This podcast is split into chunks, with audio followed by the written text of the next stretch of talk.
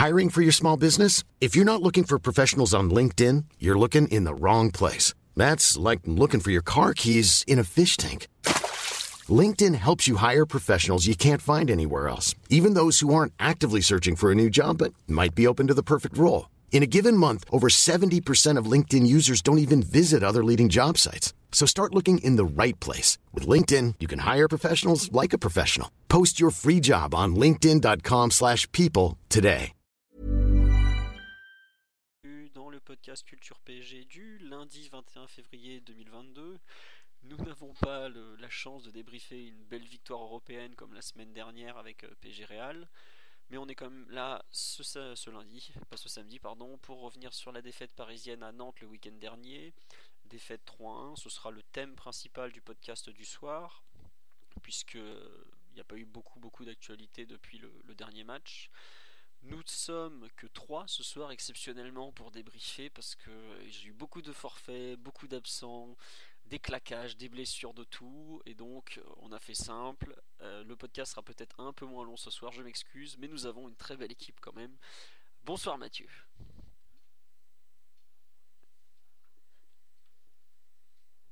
Eh oui, non, non, mais en plus, le pire, c'est qu'il y a un peu de ça et ça a été compliqué à organiser. Déjà, c'est un petit miracle qui est un, un podcast ce soir, donc euh, on n'est que trois, voilà. Bonsoir Omar aussi, normalement tu es là. Voilà, n'hésitez pas à me dire pour le son parce que je suis pas sur l'organisation habituelle. Euh, c'est possible qu'il y ait des micro déconnexions, vous inquiétez pas, la version complète sera en ligne très rapidement après sur euh, YouTube et tous les trucs de réécoute de podcast.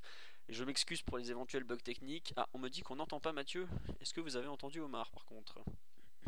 On n'entend personne après moi, à part moi. Bon, on est parti sur des grosses bases. Alors, euh, voilà. Mathieu Omar, est-ce que vous pourriez parler s'il vous plaît? Oh, salut à tous. Ah là normalement c'est bon. Oh, bonsoir à tous. Voilà, voilà, voilà, voilà. c'est bon, on n'entend que moi, il faudrait monter le son, voilà, c'est bon. C'est bon, c'est bon, je m'excuse. Euh, donc je leur dis, Mathieu et Omar vous saluent évidemment, et on va commencer le podcast. Merci à tous d'être là sur le live, déjà ça commence bien. Euh, un grand merci d'être fidèles en ce surlendemain de défaite. Et on va donc attaquer tout de suite euh, sur le, le premier thème, et d'ailleurs seul thème de l'émission, donc euh, Nantes PSG. Les buteurs, je vais vous les redonner. Nantes a ouvert le score par l'excellent Randall Colomwani, futur Francfortois, dès la quatrième minute. Quentin Merlin a doublé la mise à la 16e. Ludovic Blas a mis le troisième à la 45e plus 6, puisqu'il y avait quand même 6 minutes d'arrêt de jeu. hein. Et enfin, Neymar a marqué le dernier but du match à la 47e au retour des vestiaires. Et le même Neymar a quand même raté aussi un penalty qu'on peut pas non plus mettre de côté à la 59e, après que Mbappé eût été fauché par Denis Apia, si je me trompe pas. Euh, on me dit on gagne ensemble, on perd, ensemble. Bah oui, oui, oui. Euh, comment dire Ce match, pour attaquer le, le fameux pouls du match, euh, déjà faut signaler de façon plus générale, à mon sens, le- la qualité assez exceptionnelle pour un match de Ligue 1. Je pense qu'on a vu euh, probablement la meilleure euh, mi-temps de la saison en, Ligue 1, hein, tout, du moins, parce qu'après en, Ligue des Champions, tout ça, c'est voilà, c'est autre chose. Mais en termes de, qualité de jeu des deux équipes, surtout, euh, vraiment une première mi-temps exceptionnelle, deuxième légèrement moins bonne, même si c'est resté de qualité. Et puis finalement, bah, le PSG perd 3-1 dans un match où je, crois on a dû avoir combien? 17, 18 occasions franches au total? Ou quelque chose du genre? Un gardien en face qu'on est obligé de citer qui a, fait peut-être pas, peut-être pas le match de sa vie parce qu'il est quand même promis un grand avenir, Alban Lafont, mais qui pour l'instant est de loin le meilleur match de sa carrière. Une équipe du PSG qui a forcément raté euh, pas mal d'occasions, puisqu'avec tout ce que tu as d'occasions, quand il n'y a qu'un but à la fin, c'est que tu as loupé pas mal de trucs. Mais un, grand grand match de Ligue 1, un formidable samedi soir sur Canal Plus décalé, hein, parce que bon, la chaîne Canal Plus a préféré euh, La Rochelle contre je sais plus quoi, Clermont, je crois, en rugby, euh, tant pis pour eux. Mais euh, pour revenir sur la rencontre et un peu plus axé côté PSG, ça a été une orgie offensive et une bérésina défensive. Et je trouve que hum, ah, le son est très faible. Je m'excuse, j'ai pas le micro le même micro que d'habitude. Je vais tenter de, de pousser un peu, mais je- au maximum déjà en fait. Donc je vais essayer en cours de route ou alors je rapproche le micro comme ça peut-être. Je sais pas si vous m'entendez mieux. En gros ouais, ça a été une, euh, une un peu une, une- une bel orgie offensif, puisqu'il y a quand même énormément d'occasions, probablement le match de l'année où on a le plus d'occasions franches réellement.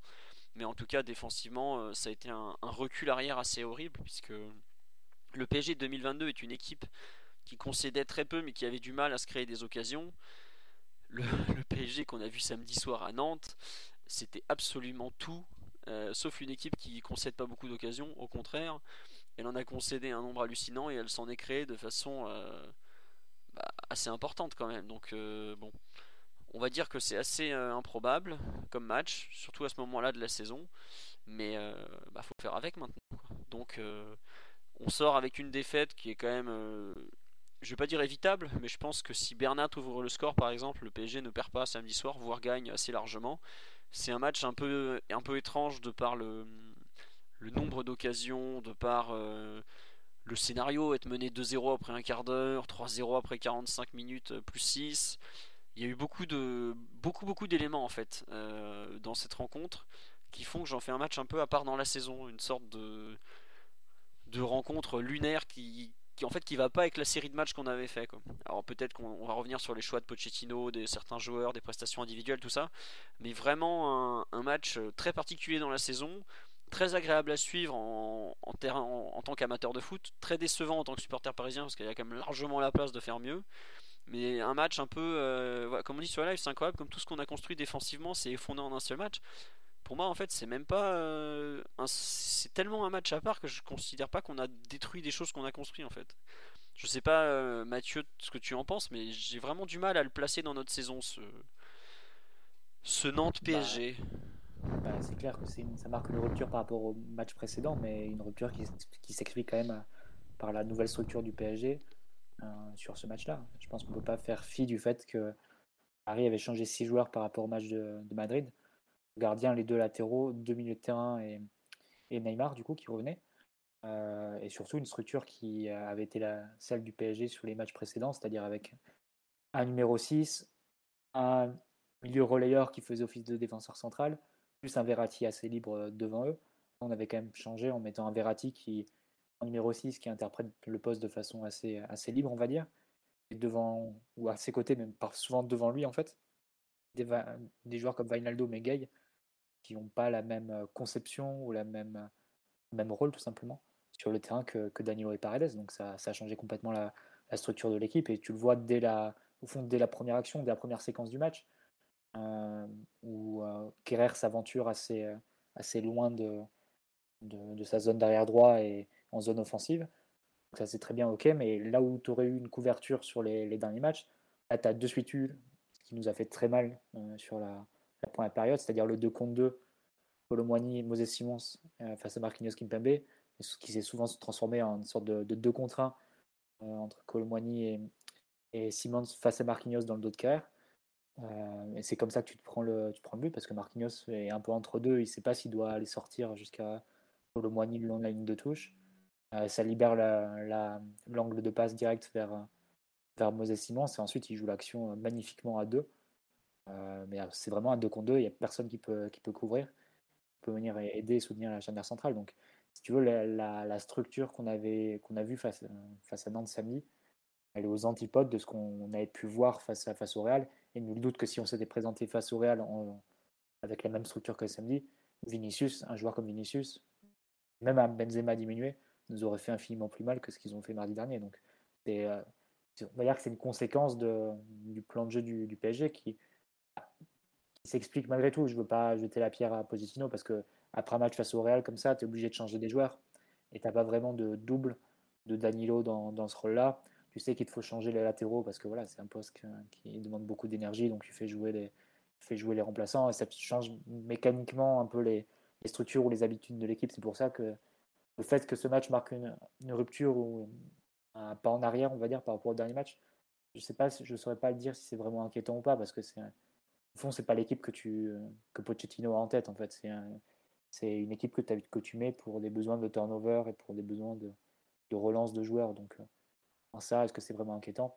Été positif, par contre, ce qu'il faut noter, c'est que pour le coup, sur le plan offensif, les offensifs sont bien trouvés et limite de mieux en mieux au fil du match. Jusqu'à la 70e, on va dire que le, combo penalty raté de, Neymar et occasion aussi de, de Mbappé qui rate sur la, passe un peu involontaire de, de, Draxler. Après ça, on a eu plus de mal à, créer du, danger. je pense que l'équipe s'était un peu, un peu résignée à ce moment-là. Mais on va dire de jusqu'à cette période-là, on a créé énormément d'occasions. Les offensifs sont vraiment très bien trouvés, notamment avec Messi qui est, monté en puissance, notamment sur la deuxième période. Euh, on a créé beaucoup, beaucoup de situations. Et après, le résultat, dire que ça. Là aussi, tu sais pas trop si tu vas être inquiet parce que au fond, il dépend de, facteurs que ne peut pas vraiment contrôler l'entraîneur, c'est-à-dire le, réalisme de tes attaquants qui a encore été euh, très en dessous de. Le quoi, Mathieu? Le, réalisme, ah. qui a été encore très, très inférieur. Hein. C'est un seul but pour 4 expected goals, c'est, ça ne devrait pas arriver vu, euh, vu, les, vu les joueurs qu'on, a. Et, euh, et aussi bah, des, des, mais des facteurs extérieurs comme les décisions arbitrales qui ont été un peu, un peu étranges et sans des, des, des piloqués là-dessus. Mais voilà, au final, le résultat est un peu aléatoire et ça fait 3-1, ça aurait pu faire 5-3 pour le PSG. Euh, voilà, c'est pas, ça arrive comme ça, la défaite est son conséquence au, classement et tu te doutes que les, les choix tactiques de début de match ne sont pas les, les, choix prioritaires de, Pochettino à l'instant T et sont plus liés à des, besoins de, de, turnover. Donc, ça, c'est vrai que c'est un match divertissant où tu as beaucoup créé mais tu as beaucoup concédé. Est-ce qu'il ne faut pas isoler ce, ce, match de la série qui venait de, d'être euh, d'être produit par le PSG. Je serais très étonné de, revoir. Euh, euh, je serais très étonné que le match prochain, même face à un Saint-Etienne qui a priori va, va bétonner. La cuvette, Mathieu. La cuvette de Pascal Duprat arrive. C'est ça, la cuvette savoyarde. Non, mais je pense que ça m'étonnerait qu'on ne revienne pas à la structure plus conservatrice et plus stable, y compris face à une équipe qui, a priori, va bétonner et ne va pas se livrer comme Saint-Etienne. Après, je crois qu'on jouera à Nice, et ce sera, je pense, la même chose, vu qu'on a joué comme ça en coupe aussi. Donc, euh, là, je pense que c'était vraiment un match isolé. Il y a eu besoin de relancer des joueurs parce que tu peux pas non plus fermer le groupe sur 12-13 euh, joueurs et tirer la corde sur, euh, sur les titulaires de, de mardi dernier surtout quand tu es le 21 février, que tu as peut-être beaucoup de matchs encore à jouer pour peu que la Ligue des mm. Champions continue. Euh, avant de donner la parole à Omar, on va faire un petit tour sur live, parce que ça nous fait plaisir de vous avoir tous. Il euh, y a beaucoup de monde qui regrette un peu le, manque de chance. Mathieu, tu as parlé de manque de réalisme. Bon, ça, voilà, c'est sûr que Daniel, Daniel Alban Lafont peut pas faire. 10 fois ce même, ce même match, mais bon, c'est comme ça. Comme dit la finition est pas terrible. Lafont, il fait les beaux arrêts, mais on lui facilite quand même un peu. Il fait pas non plus de miracle, Lafont les tirs sont pas bien placés, le penalty est un cadeau. C'est, euh, Il se met en position de faire des arrêts. Quoi. Après, nous, on, ne se met pas en position de faire des bonnes choses. Je vais pas minimiser sa performance, mais je pense que là, dans la finition, le, dernier geste a été très souvent mauvais en fait. Non, ça c'est vrai. On me dit sur live un peu l'impression que si on les joue 9 fois, 10 fois, on les écrase 9 fois. Moi, c'est aussi un peu l'impression que j'avais que c'était pas notre soir, qu'on aurait pu jouer. Euh, je pense que le, pour moi, la fin du match, c'est le deuxième, le penalty raté. Quoi. À partir de là, je me suis dit bon, ça va être vraiment, vraiment très, très compliqué de revenir. Mais bon, c'est comme ça. Et on nous dit, effectivement, c'est un match où le staff a clairement pris notre approche. Bah, t'en as parlé. Et puis, moi, il y a un truc qui, m'a choqué dans la compo, c'est que, en fait, tu es... jusque-là, on avait euh, un latéral droit en général offensif, à qui on demandait de monter beaucoup, et on avait un, relayeur droit défensif. Là, on, a, euh, on inverse complètement. On remet Kerrer où il monte, mais on sait pas trop pourquoi il monte. Et on le met Vainaldum, qui lui, pour le coup, était complètement perdu. J'ai pas compris pourquoi ils n'avaient pas inversé Vainaldum Gay déjà. Bah, après quelques minutes, Pochettino le fait justement. Ouais, Après mais... mi-temps, euh, il y a, y a une inversion, mais ça, au final, il n'y a pas vraiment de, de, conséquences. Même à un moment, Kerrer aussi fait un peu le troisième défenseur à la, à la relance aussi, dans un rôle d'un type Danilo. Le problème, c'est que quand Danilo fait, fait ce décrochage, Hakimi peut prendre le couloir et tu te retrouves avec des zones qui sont à peu près occupées. quand Kerrer fait le troisième central, tu n'as plus vraiment personne pour, plus personne pour, pour occuper le couloir droit et donner un peu de largeur.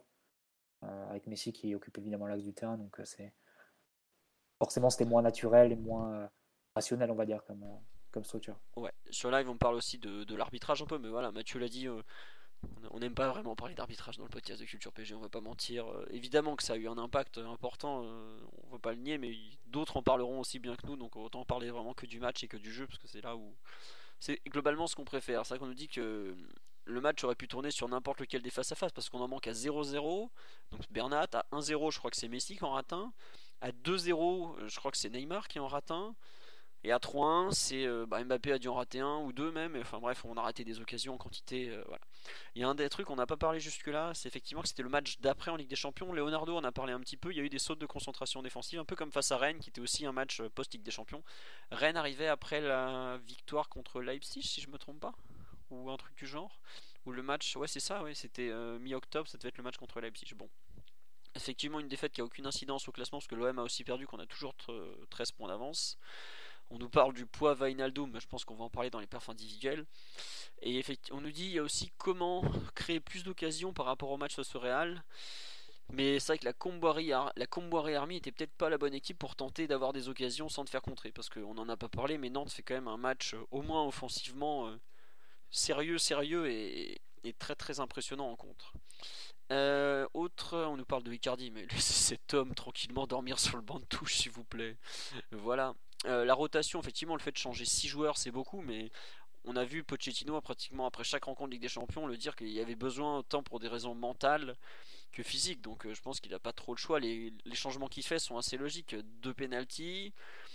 Euh, deux pénalties, latéraux, pardon. Euh, il sort un milieu, bah Paredes était blessé. Et l'autre milieu, c'était Danilo. Faut pas oublier que Danilo, il prend un tampon monumental. Enfin, enfin, c'est plus qu'un tampon. Il prend un coup dans la cheville de. Qui c'est qui le blesse? C'est Asensio? Non, c'est pas Asensio qui. Enfin bref. Et puis après, l'autre changement dans le 11 de départ, outre Navas, mais ça c'est la rotation des gardiens, c'était Neymar qu'il fallait remettre au plus vite sur le terrain. Donc globalement, moi je trouve que la compo était pas si délirante que ça. Je pensais même qu'il y aurait euh, euh, d'autres joueurs qui jouent comme euh, Diallo en, défense centrale. Le, le turnover m'a pas choqué. Omar, sur le match en général, on t'écoute. Dis-nous tous tes sentiments hein, sur cette, formidable partie de Ligue 1 Uber Eats. Ah celui, celui qui prédomine, c'est tout d'abord euh, le niveau absolument extraordinaire de la rencontre qu'on a vu, euh, samedi. Euh, alors, oui, clairement, le résultat nous est pas du tout favorable. Mais moi, personnellement, dans ce match, il y a énormément de choses que j'ai envie de, revoir.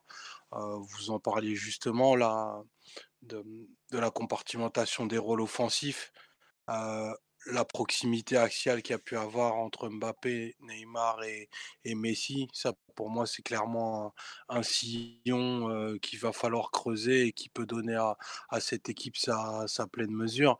on peut, on peut pas raisonnement cohérent si on met pas en perspective ce que, ce que Nantes a fait et ce qui nous a fait forcément s'ouvrir et qui donnera forcément du grain à moudre aux Madrilènes et aux autres équipes qui nous, qui nous avons, qui, qui vont, s'opposeront au PSG lors des, lors des prochaines semaines. il y a cette organisation nantaise un peu en, en, en 5-3-2 avec un parti pris hyper clair sur une très très forte verticalité. c'était même plus des, des, des, transitions parce qu'il n'y avait même pas de passe de pas de dépasse intermédiaire de construction dans ce que faisait Nantes. C'était une fois qu'on a trouvé Ludovic Blas face au jeu, bah, il, avait pour ordre et pour mission, je pense, de, de trouver les, les jambes absolument terribles qu'ont Calomwani et, Simon. Et ça leur a permis de construire ce premier but qui est une action de 70 mètres où il y a à peine 6 touches de balle, on peut dire qu'ils ont eu une optimisation absolument parfaite de, toutes les situations qui ont, été posées. ils nous ont aussi posé pas mal de problèmes dans leur capacité à, nous mettre en infériorité numérique dans nos 40 derniers mètres, avec un pressing qui était organisé de façon très particulière. Je crois qu'en Ligue 1, j'avais jamais vu ça. Ils, sont, ils étaient organisés en 2, 2 plus 3, quand nous, on est souvent bah, que 4, voire 5 dans nos 40 derniers mètres. Donc ça leur a permis d'avoir ben, cette supériorité qualitative à de très très nombreuses reprises et, c'est pour ça qu'ils ont multiplié, je pense, les, interceptions dans la, première, dans la première partie de la rencontre. Au-delà de ça, une fois ces temps-là passés, dès que Paris a pu retrouver Neymar face au jeu ou Messi un petit peu décroché, enfin, les actions axiales qui ont été créées, elles, ont vraiment été d'une grande qualité, d'une grande maestria technique et, surtout faites en très très peu d'appui et pas forcément avec beaucoup de vitesse. Là, on aurait pu attendre que, que le PSG soit vraiment une équipe enfin, qui, arrive à pousser les watts. C'est vraiment plutôt par, les, par des enchaînements hyper étroits dans des espaces très comprimé qu'on a fait la, différence. Et ça, pour moi, clairement, c'est. Enfin, je pense que c'est le futur de, l'attaque du PSG, d'une équipe qui sera absolument pas extérieure, de par ses milieux notamment, et, qui va avoir enfin, un potentiel axial hyper, hyper intéressant, menaçant et élevé. Donc j'espère qu'on creusera ce sillon-là, mais globalement, vraiment un super match et il faut pas bouder son plaisir.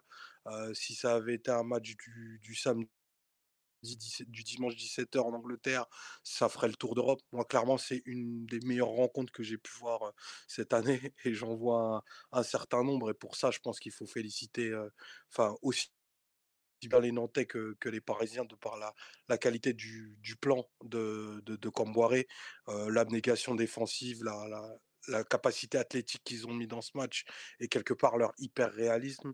Et à côté de ça, la, grande créativité parisienne dans les, dans les 30 derniers mètres et un niveau technique qui a parfois été étourdissant. Alors, bien entendu, l'arbitre étant un acteur du match, on peut dire qu'il n'a pas été super inspiré. après, je, je, reste convaincu qu'un arbitre, ça s'influence de par ce que tu fais sur le, sur le terrain.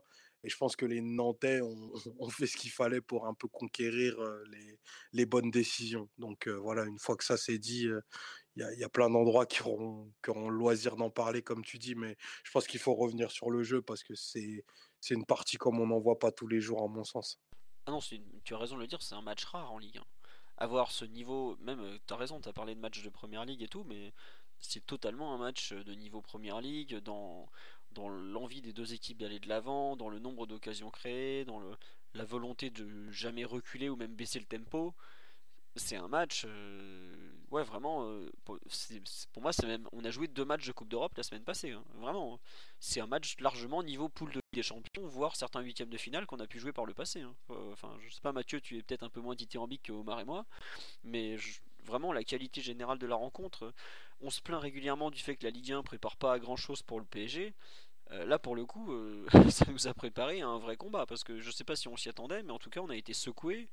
On a vu des failles, euh, ils ont su appuyer. Nous aussi, on a su appuyer où ça fait mal, mais vraiment une, une superbe rencontre de Ligue 1. Mathieu, un, petit commentaire sur le match en général ou on, avance? Non, non, je suis, je suis d'accord avec, avec, ce que vous avez dit. Après, non, vas-y, Philo, si tu Non, non, juste, euh, non, j'allais te relancer sur. Euh, est-ce que, en fait, il y a une personne qui me demande sur le live si euh, on pense que cette, cette façon de nous déséquilibrer de Nantes est une, une piste pour nos futurs adversaires ou c'est un match tellement à part que c'est pas vraiment reproductible? Bah, deux, choses l'une. Je dirais que Nantes. Allô? Ouais. Non, deux choses l'une. Je dirais que Nantes, c'est pas la première équipe qui nous met en, en difficulté défensivement cette saison. Il suffit de revoir tous les matchs de la première partie de saison et à peu près toutes les équipes arrivent à nous faire mal en transition. Par contre, ça s'était amélioré sur les, euh, sur les dernières rencontres. Et là, je pense que la, formule qui a été trouvée sur les, sur les derniers matchs, si Pochettino pouvait se demander si c'était pas circonstanciel, le rôle de Danilo, tout ça, bah, il a, un, argument avec le match du week-end pour persister dans cette voie en tout cas. Et euh, donc on verra les, les, prochains matchs et les indications qui sont données par les, par les compositions à ce moment-là. Mais on peut supposer qu'après la, difficulté qu'on a eu à contenir des, transitions nantaises qui sont malgré tout menées par des joueurs très véloces, très rapides et, qui ont été en plus dans une grande inspiration sur le plan, technique, sur le plan offensif euh, samedi.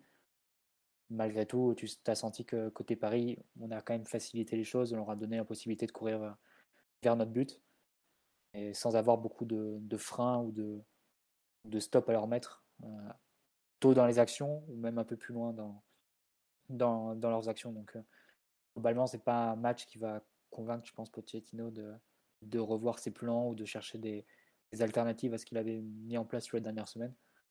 On parlera des performances individuelles, mais évidemment, certaines au milieu ont, été euh, ont rehaussé par contraste euh, celle des, joueurs qui étaient absents, euh, notamment leur importance dans la structure d'équipe. Donc voilà, je pense que c'est je ne sais pas s'il y a vraiment lieu à s'inquiéter parce qu'au fond, l'équipe que la structure et l'équipe que tu as vue euh, sur le match de samedi, tu ne la verras pas sur les prochains matchs. Après, c'est vrai qu'elle a été, euh, le choix qui a été fait samedi a été plus que défaillant. Ça, on peut, on peut, insister dessus, mais la, façon dont on s'est retrouvé euh, parfois en énorme difficulté à jouer des, à jouer des, des actions défensives en égalité numérique, à courir vers ton but face à des joueurs lancés comme, comme Simons, comme Moses Simons, pardon, et, et Ludovic Blas euh, bon, c'est évidemment c'était ce qu'il fallait éviter. Après, bon, c'est ça s'est déjà produit sur d'autres matchs. On avait plus ou moins trouvé la parade sur euh, sur les performances, sur les sur les rencontres récentes. Donc euh, de là à généraliser ou à, extrapoler, on va dire. Mais ce match, il vous a pas rappelé un autre un peu plus tôt dans la saison?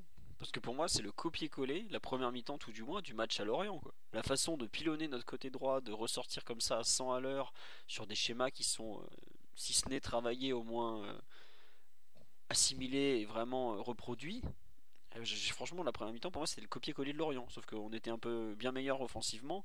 Mais ça m'a vraiment beaucoup, beaucoup rappelé le, match à- au Moustoir. bah, c'est juste avant la trêve. Et en fait, cette rencontre en général, j'ai eu l'impression de voir un peu du PSG de 2021, quoi. Et pas du PSG de 2022. Le PSG de 2022 est une équipe qui concède pas grand chose, mais qui galère un peu à créer des occasions de but. Là, on en a concédé des wagons, mais alors on en a créé. euh, Enfin, je sais pas si. Pour moi, il n'y a pas un match cette saison où on a créé autant d'occasions. Peut-être euh, C'était une éventuellement. équipe assez similaire d'ailleurs. là. Enfin, je veux dire, un milieu assez similaire ce qu'on avait face à Lorient, vu qu'on avait Gaillet et Wijnaldum aussi. Et le troisième, c'était Herrera et pas, Oh là. et pas Verratti. Oh, le trio de l'enfer. Non, mais enfin, moi je sais qu'en en voyant le match, ça m'a vraiment rappelé ça. euh, Il y avait aussi un peu le Lille de Galtier qui nous avait fait mal en transition, mais ça c'était l'an dernier, donc c'est. Excusez-moi, c'est plus compliqué de, comparer. Là vraiment, j'ai eu l'impression d'être revenu deux mois en arrière avec un milieu qui se fait éclater en trois passes, euh, nos, notre charnière complètement à la ramasse. Et d'ailleurs, le premier but, il ressemble énormément à une occasion de l'Orientaise de l'époque, où je crois que c'était le Lorient jouait avec deux attaquants ou pas Je me souviens plus. Oui, oui, je- bah. c'était orienté Mofi. euh, ouais. 4-4-2. 4, ok. Lorient, Non, mais grand- ça, c'est terrible parce qu'ils te font le 2 contre 2 derrière, euh, dans le dos des latéraux, ou si t'as pas la structure vraiment pour, euh, pour avoir des couvertures. Derrière, ça peut partir parce que t'as globalement ton, ton pressing n'est pas toujours très efficace. Donc, s'ils arrivent à faire la première passe, ça, ça peut partir et ensuite d'avoir beaucoup d'espace et, et des facilités numériques à créer le décalage. Donc, euh, c'est évident qu'on n'avait pas la couverture ni la sécurité pour, contrer euh, ce que, ce que faisait Lorient à ce niveau. Et euh, pas Lorient, euh, Nantes plutôt. Et Nantes avait le, privilège d'avoir deux joueurs qui étaient, même trois avec Blas, qui étaient dans un, dans un très bon soir en plus, au-delà de leur, leur qualité naturelle, qui sont, qui sont remarquables par ailleurs. Donc Blas, c'est un joueur qui nous a toujours mis en difficulté quand on, l'a joué face à Guingamp, je me souviens. Je pense que la défaite face à Nantes au parc, je pense que Simon et, Simon et, et devaient peut-être jouer déjà à ce moment-là. Colomboigny est au parc, il met le but du 2-1. Ouais, ouais, c'est ça. Donc Et bon, c'est je- des joueurs qui, qui Et peuvent si- se poser problème aussi, donc on Moi- le savait. Moses Simon devait aussi être là parce que c'était des. Mm. Ça fait un moment qu'ils y sont et le Nantes n'a pas beaucoup bougé cet été en termes de, de- bah, d'équipe en général. Donc euh, la plupart des joueurs qui ont gagné, enfin avant, euh, samedi pardon, pas hier, c'est, je pense qu'il y en avait facile 6 ou 7 qui étaient, voire 7 ou 8 du 11 de départ qui étaient déjà là l'an dernier. Les Apia, euh, Castelletto, il était là l'an dernier ou il était encore à Brest, je sais plus, mais bref, t'as quand même une, toute une, base défensive qui travaille avec Comboré maintenant depuis un an et, quelques. Donc euh, c'est pas c'est pas forcément un hasard qu'ils nous mettent en difficulté comme ils avaient su le faire l'an dernier au, parc. quoi. Je pensais pas quand même qu'on concéderait autant. C'est c'est à peu près l'équipe qui, s- c'est à peu près l'équipe qui s'est sauvée en barrage euh, en dernière. À peu de choses près. Bah oui, mais tu sais que la Ligue 1 euh, t'offre la possibilité de, de monter très haut, de descendre très bas. Ah non, non, non, mais. Ah non, c'est clair, mais c'est sûr que ben, le, le mérite en revient quand même à, à Camboire qui a bien redressé cette équipe. Et, et effectivement, je rejoins, je rejoins ce qu'a dit, ce qu'a dit Mathieu par rapport au fait que ben, t'as. En fait, c'est pas qu'un plan en transition qu'a proposé, proposé Nantes, même si c'est les actions les plus, les plus caractéristiques. Enfin, ce qu'ils ont fait, notamment pour isoler Verratti, ou, lui mettre carrément toujours deux personnes dans sa zone pour couper vraiment. Mais enfin, d'habitude, on, on- dit souvent que l'équipe parisienne est coupée en deux, mais là, limite, elle a été coupée en trois. C'est fr- c'est- franchement défensivement c'est hyper hyper intéressant et très très très abouti hein, ce qu'ils ont proposé tu vois que même des joueurs qui ont des qualités pas indiscutables de vitesse de vélocité se sont pas retrouvés hyper pris en défaut pas hyper souvent pas autant qu'on l'aurait pu enfin de par la de par comment ils ont fermé les espaces et tout et c'est pour ça que ça donne encore plus, à mon sens, de crédit à la prestation offensive parisienne. Franchement, c'est d'ailleurs moi qui, qui dit qu'il faut pas, il faut jamais parler de défaite encourageante. Vraiment, ce que j'ai vu offensivement, ça tombe vraiment au meilleur et ça, peu importe le résultat, parce que déjà, au niveau championnat, ça n'a pas du tout, tout d'impact. Je pense pas que ça va éroder aussi la confiance. Par contre, les, promesses offensives, ça laisse vraiment augurer de, enfin, d'un, je pense, d'un rehaussement du niveau de l'équipe à partir du moment où tu auras un travail à la, perte un peu, mieux réparti, je pense. Ouais, et tu as, as raison d'en parler. Et puis même Verratti l'a dit en première mi-temps, par exemple, ce qu'on appelle, ce qu'ils appellent les, les, marquages préventifs n'étaient pas assurés, d'où le fait que tu prennes certains contres. La deuxième mi-temps, tu concèdes quand même beaucoup moins. Tu as encore une fois beaucoup d'occasions, mais tu as raison d'en parler. Le, le, je pense qu'on va basculer un peu sur l'attaque parisienne. Le nombre d'occasions créées, là ça commençait à ressembler à un trio. Moi, c'est pour moi, c'est la première fois qu'on a, on peut vraiment parler d'un trio d'attaque Messi, Neymar, Mbappé. C'est la première fois. Ils étaient... l'aller aussi, curieusement. Oui. Ouais, ouais, ouais l'aller, ouais. La première mi-temps, la première mi-temps au parc, il y a des enchaînements qui sont magnifiques. Mais, tu vois, aussi, la, la, première mi-temps au parc, je trouvais que c'était euh, euh, un rendu collectif global, avec notamment un bon match de Paredes, Verratti, euh, Verratti et tout. Là, c'est la première fois où j'ai l'impression que pratiquement toutes les occasions, c'est parce que les trois, ils ont créé quelque chose entre eux on parle de Rennes et tout, mais Rennes, pour moi, c'était pas même que ce soit là-bas ou, chez nous, il n'y avait pas cette, cette, cette, comment dire, cette, euh, pour, une fois, j'avais l'impression que ça cliquait entre eux, quoi. Euh, enfin, Messi est là depuis bientôt 6 mois ou 7 mois même. T'as l'impression qu'il avait jamais joué avec Neymar jusque-là. Enfin, c'était hallucinant comme leur, réassociation ne marchait pas. Et là, d'un coup, ça a commencé à marcher. Euh, l'action, je crois, où c'est Messi qui va défier Lafont, c'est une mm. super action. L'un à 3. Hein. Ouais, à 3. À 3 était Messi pour Neymar mais sur Mbappé qui remise en une touche sur Messi qui va défier la fin. c'est une, action à 3 magnifique. Non, non, mais plusieurs fois hein, ce type de, mouvement en plus. Bah tu vois, ce, qu'on me dit sur live, en c'est à la fois la meilleure en stats, c'est la, meilleure performance offensive avec 3,65 x goal et c'est la pire défensive avec 2,6. Je suis pas surpris, mais euh, je trouve que offensivement, tu l'as dit Omar, il va falloir trouver un équilibre maintenant défensif, tout ça, mais ce qu'on a vu offensivement, ce, moi, surtout ce qui m'a plu, c'est la, diversité des, occasions créées. Euh, t'as des, as des, bon, des courses en profondeur évidemment quand t'as Mbappé, tu as des combinaisons dans des tout petits espaces, tu as euh, des centres, euh, du décalage sur les côtés, notamment quand Mendes centre pour Draxler par exemple. Au départ, je crois que c'est Messi qui le décale. Tu as quand Bernat a attaqué la profondeur avec d'entrée servi par Neymar. Le but de Messi pour Neymar, pareil, c'est la passe que Messi fait, elle est, elle est incroyable. J'ai regardé au moins 10 fois entre les jambes du, milieu nantais, elle est incroyable. Même lui, il n'a pas compris ce qui s'est passé, le, pauvre milieu nantais.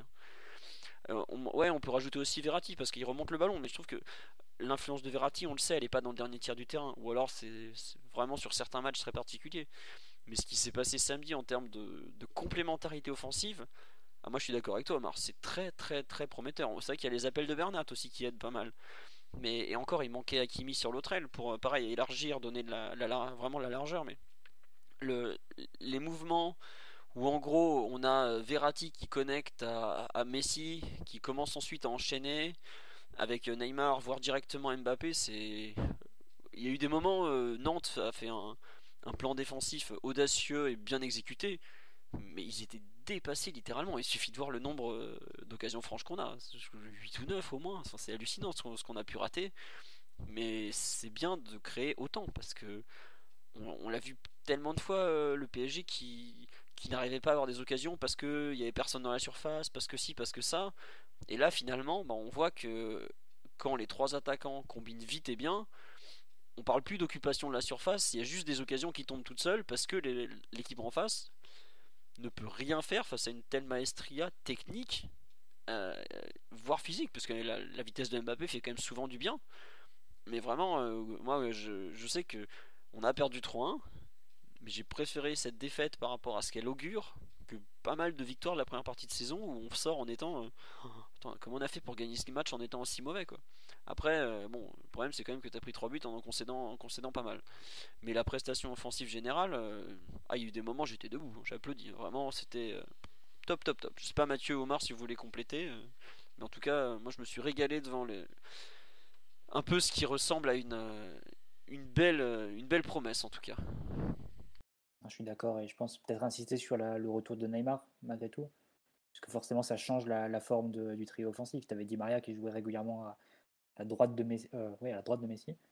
et donc ça privait de Messi d'un relais quand il veut faire ses renversements de jeu, quand il part un peu, quand il décroche un petit peu, et qui du coup il a le, terrain un peu ouvert avec son pied gauche. Et il n'avait pas forcément de, récepteur pour des passes un peu vers justement le côté opposé, pas dans la profondeur ou quoi, mais vraiment pour trouver cette, cette passe un peu diagonale vers le half space gauche, comme on pourrait dire. Et là, Neymar, il occupe naturellement cette zone. Il a été à la réception plusieurs fois de, cette passe transversale de, Messi, cette passe diagonale de Messi plutôt. Et à l'image du but, où là, pour le coup, s'il a été très maladroit un peu dans la lignée de, de ce qu'il a pu faire euh, ces derniers mois, des occasions faciles, là ensuite, il avait, euh, là sur cette occasion précisément, il avait, il avait retrouvé sa, sa dextérité et son agilité dans la surface pour, pour convertir. Mais oui, globalement, je pense que le, retour de Neymar, ça offre une solution sur les renversements de, Messi. Ce qui est intéressant, c'est qu'on a pas mal vu aussi de, situations où Messi, Neymar, Mbappé attiraient beaucoup de monde dans l'axe et arrivaient malgré tout à, combiner. Et derrière, tu pouvais trouver un joueur lancé sur les côtés. C'est pas dur d'imaginer euh, un Hakimi ou un Nuno Mendes déboulant et attaquant l'espace libre avec des joueurs qui auraient été focalisés et, tournés sur, euh, sur Messi, Neymar, Mbappé. Et je pense qu'il faudra voir un peu sur les, les, prochains matchs, mais si tu te projettes un peu, tu peux rapidement trouver dans des situations où les équipes qui vont défendre avec une défense à 4 face au PSG vont vite se trouver face à, un dilemme avec leurs latéraux qui vont, qui vont regarder beaucoup dans l'axe, euh, Neymar et Messi, et qui vont forcément laisser de l'espace pour, euh, pour Hakimi et pour Mendes pour, pour débouler pour, euh, et pour arriver libre dans la surface. Donc il y, a, quelque chose vraiment à creuser à ce niveau-là. C'est globalement quelque chose qui arrive à faire très naturellement les, équipes qui, qui jouent en 3-5-2 et c'est un peu notre cas hein, quand, on, quand on joue avec, Danilo dans, dans l'équipe. Donc il y, a, y, a, quelque chose sans doute à creuser à ce niveau-là, mais c'est vrai que c'était assez frappant. Après, c'est vrai que Nantes aussi, en match aller, n'avait pas bien réussi à, à, gérer et gêner ces, ces, échanges entre les trois offensifs. malgré tout, si tu te projettes un petit peu, tu peux imaginer que les trois peuvent se complémenter de façon assez naturelle et comme on l'avait imaginé au moment de, de la signature de Messi, il n'y a pas de raison. Et donc il faut pouvoir poursuivre dans cette voie. Ouais, maintenant il faut que ça confirme. Tiens, il y a pas mm. mal de réactions sur live. J'ai pas, je m'excuse comme toutes les semaines, je peux pas tout lire parce que ça défile à grande vitesse. Et on nous dit sur un peu la, partie offensive, il y a eu beaucoup plus de corners à deux que d'habitude. Pourquoi On n'a plus personne pour travailler les combinaisons? Ça a même agacé Marquinhos. Moi, je pense que c'est une conséquence en fait de. Omar, tu auras peut-être une autre version, hein, tu, me diras. En fait, du fait que nos, joueurs offensifs se trouvaient tellement bien dans le jeu, étaient tellement fluides que je pense qu'ils avaient envie de continuer à jouer beaucoup en combinaison plus qu'en en corner dans le paquet. Enfin, en tout cas, moi je le ressens comme ça. Je pense pas que ça soit une question de combinaison non travaillée ou autre. C'est vrai qu'on n'avait pas beaucoup de joueurs de tête sur le terrain parce que il y avait qui? Marquinhos, Kimpembe, Wijnaldum, Kerrer, mais il y a de la taille en face hein, quand même, hein, faut pas croire. Hein, entre les, les, trois arrières centraux, même devant, euh, c'est quand même plutôt grand. Le terrain, il y en a Enfin, je, je sais pas, euh, Omar, comment tu l'interprètes, ce fait de jouer tout le temps les corners à deux C'est circonstanciel C'est.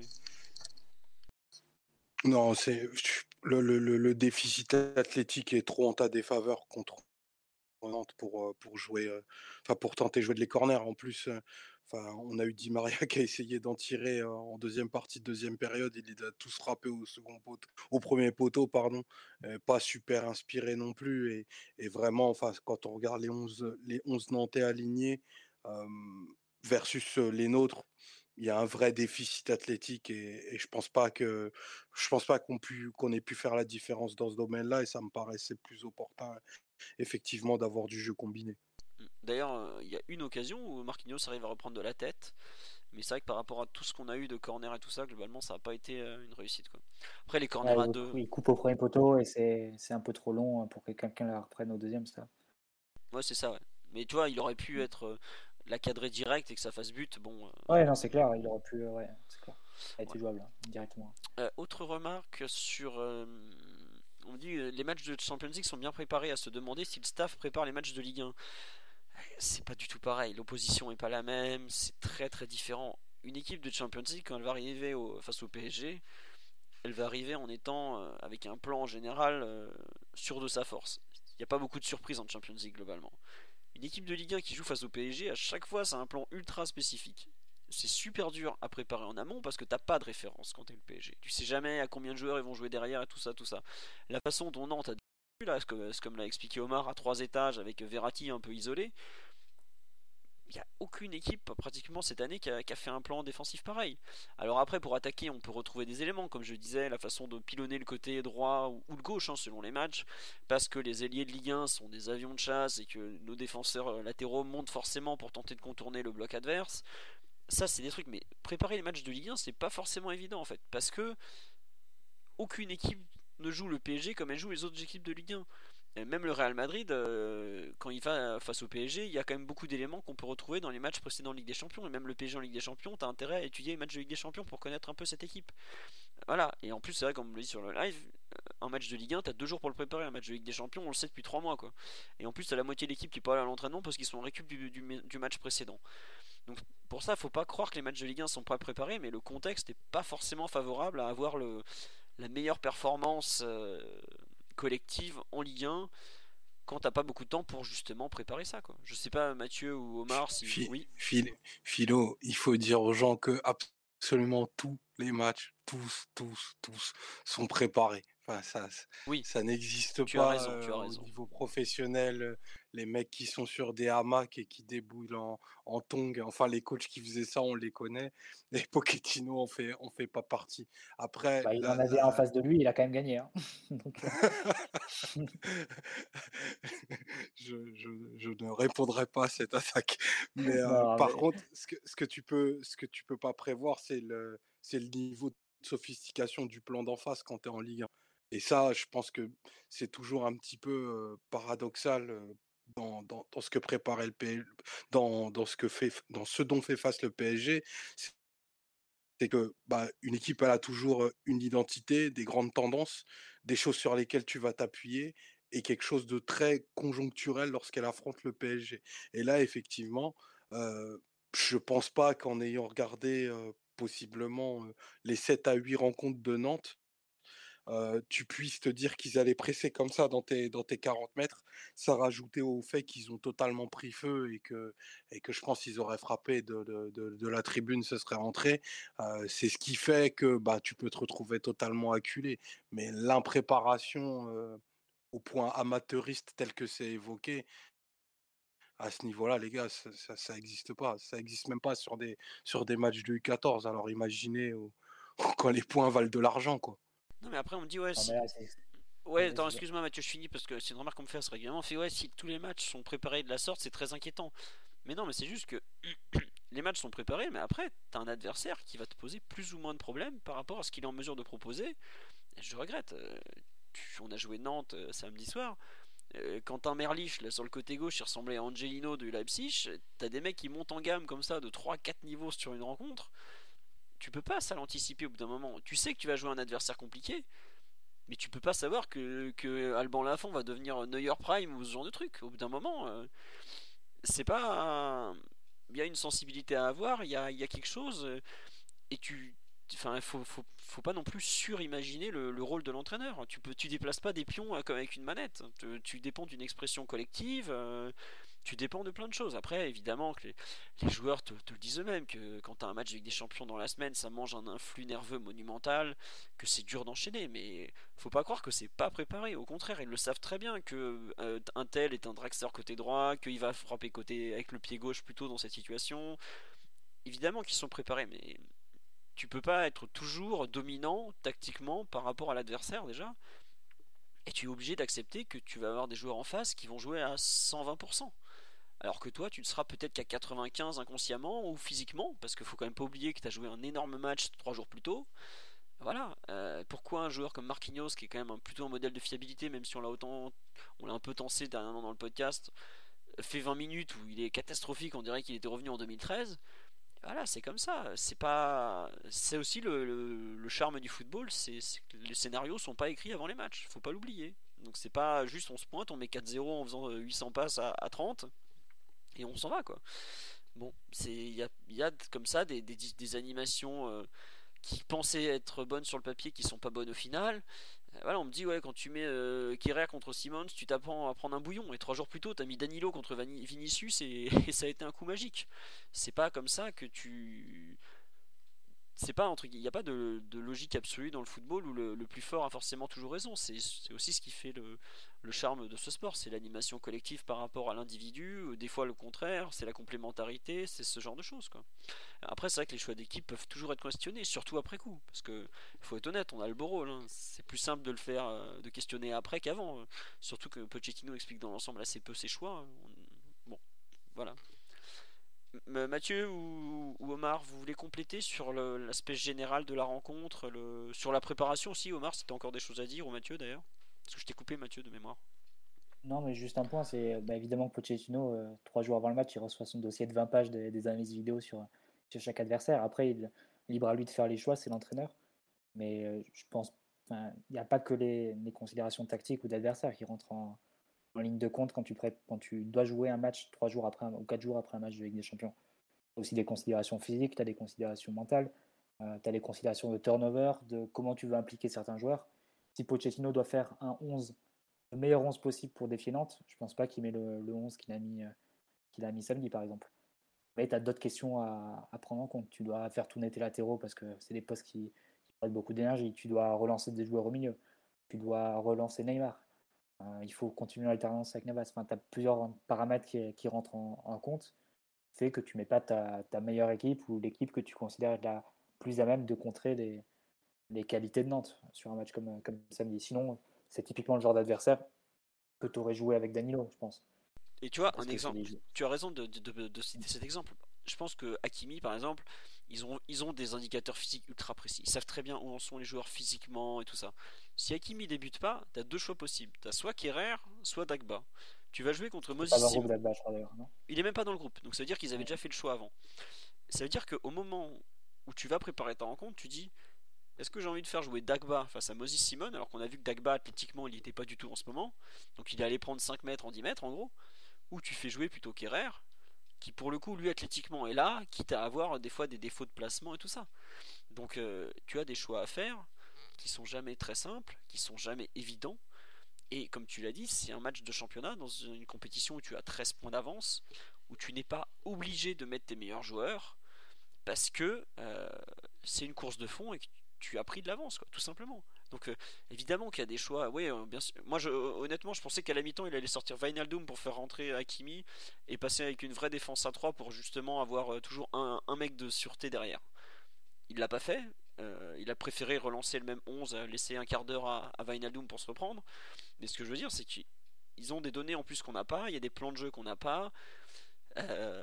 et il est dans une gestion en championnat, tu es sur une gestion à, à moyen voire long terme, t'es pas sur une gestion court terme. Oui Omar non, mais limite, quand tu vois Draxler rentrer, je suis désolé, quand tu vois Draxler rentrer en premier, tu te dis euh, que c'est même pas lié au match en fait. Il y a aussi des considérations de, de faire euh, gagner du rythme un joueur qui peut être utile euh, sur le long de la saison et en, du moins dans lequel il, semble croire. Donc voilà, c'est, je sais même pas si, voilà, si tu veux lancer ta remontée et mettre le feu, et que le premier joueur que tu fais rentrer sur, sur la pelouse, que tu choisis du banc, c'est Draxler un choix un peu étonnant, mais ça peut aussi s'expliquer par des facteurs qui ne sont pas liés directement à la rencontre, mais que l'entraîneur doit prendre euh, en considération pour euh, que son équipe arrive le moment venu euh, dans le meilleur état possible. Il faut pas perdre de vue que le championnat est quasiment réglé. Il reste 13 matchs, on a 13 points d'avance.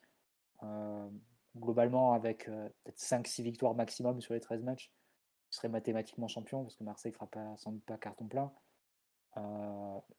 Par contre, il reste 5 matchs en Ligue des Champions, ou 6 matchs en Ligue des Champions. Et c'est ceux-là qui, vont compter si tu veux aller au bout. Et c'est pour cela que tu dois être prêt. C'est pour le match retour que tu dois être prêt. Donc euh, pour ça, c'est forcément c'est d'autres considérations qui rentrent, euh, en, ligne de compte. Celle de mettre ton, ton meilleur 11 tous les, tous les samedis ou 4 jours après un match de Ligue des Champions et faisant fi des, critères physiques ou, mentaux et en risquant des, en prenant des risques qui sont, qui sont à considérer. Donc, euh, pour toutes ces raisons, je pense pas que c'est pas lié à la préparation du match. C'est juste que tu dois faire des choix, que les choix sont pas forcément tous dans, dans le sens de mettre ta meilleure équipe ou de mettre ta équipe qui répond le mieux à ce que va proposer l'adversaire. Et sur le match de samedi, je pense que c'était assez clair à ce niveau parce qu'on a mis une équipe, notamment avec un milieu de terrain très porté sur la, vers l'avant, avec des milieux qui se projettent, euh, des milieux qui ont, sont pas, qui ont pas vraiment le sens de la position. Un des trois, c'est des, six milieux qu'on a, c'est les trois sans doute qui ont moins le sens de la position qu'on a aligné face à, face à Nantes.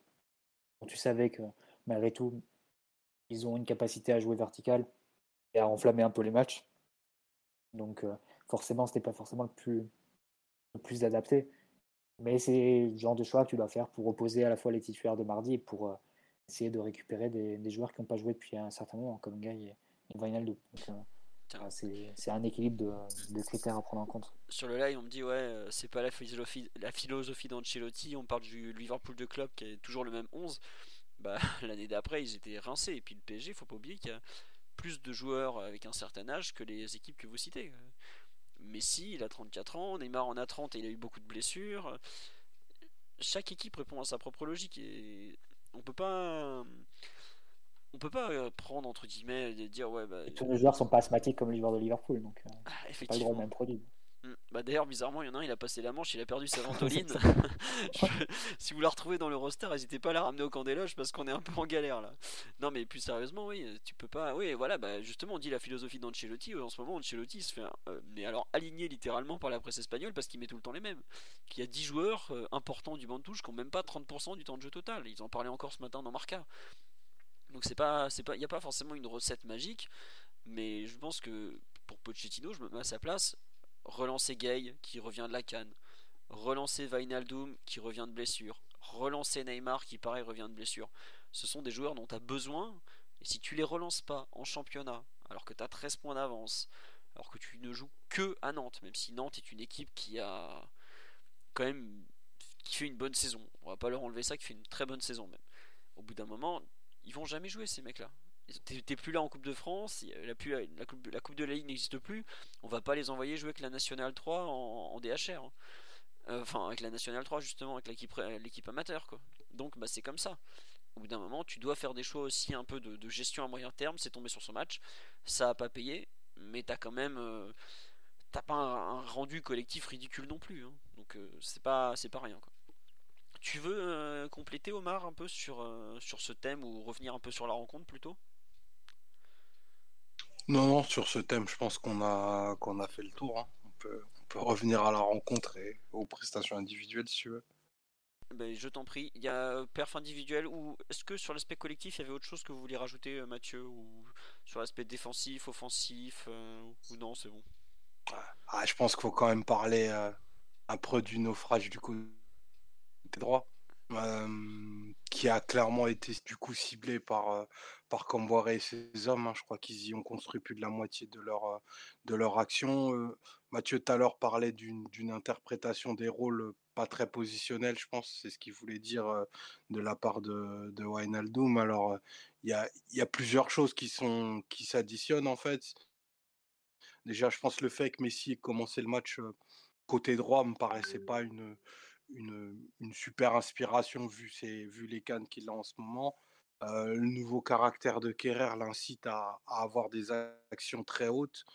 Et, je pense que Wijnaldum collé à la ligne de touche, c'est une mauvaise idée dans l'état mental dans lequel il est.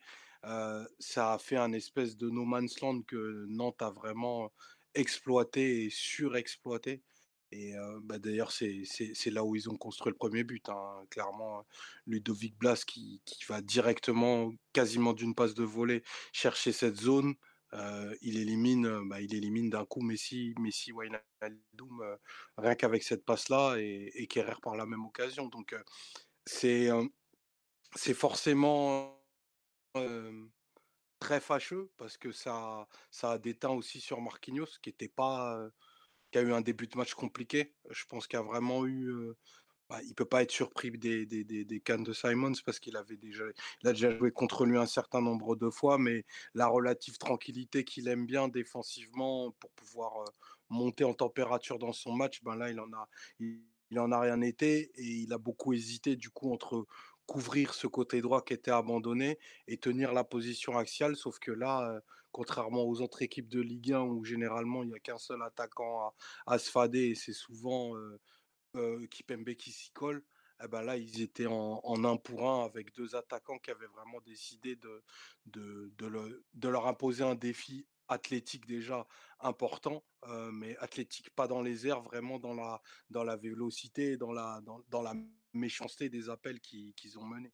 Donc je pense que c'est vraiment ce côté-là qui, qui, fait basculer la rencontre du mauvais côté, qui fait qu'on a un résultat, un résultat défavorable et les, les nombreux ajustements qu'a eu Pochettino, notamment sur la première période, ou notamment quand il a tenté d'inverser Ghana et, et Wijnaldum, ont, juste stoppé l'hémorragie. Et pour moi, pour moi cette, cette organisation du côté droit là te coûte clairement le, le résultat.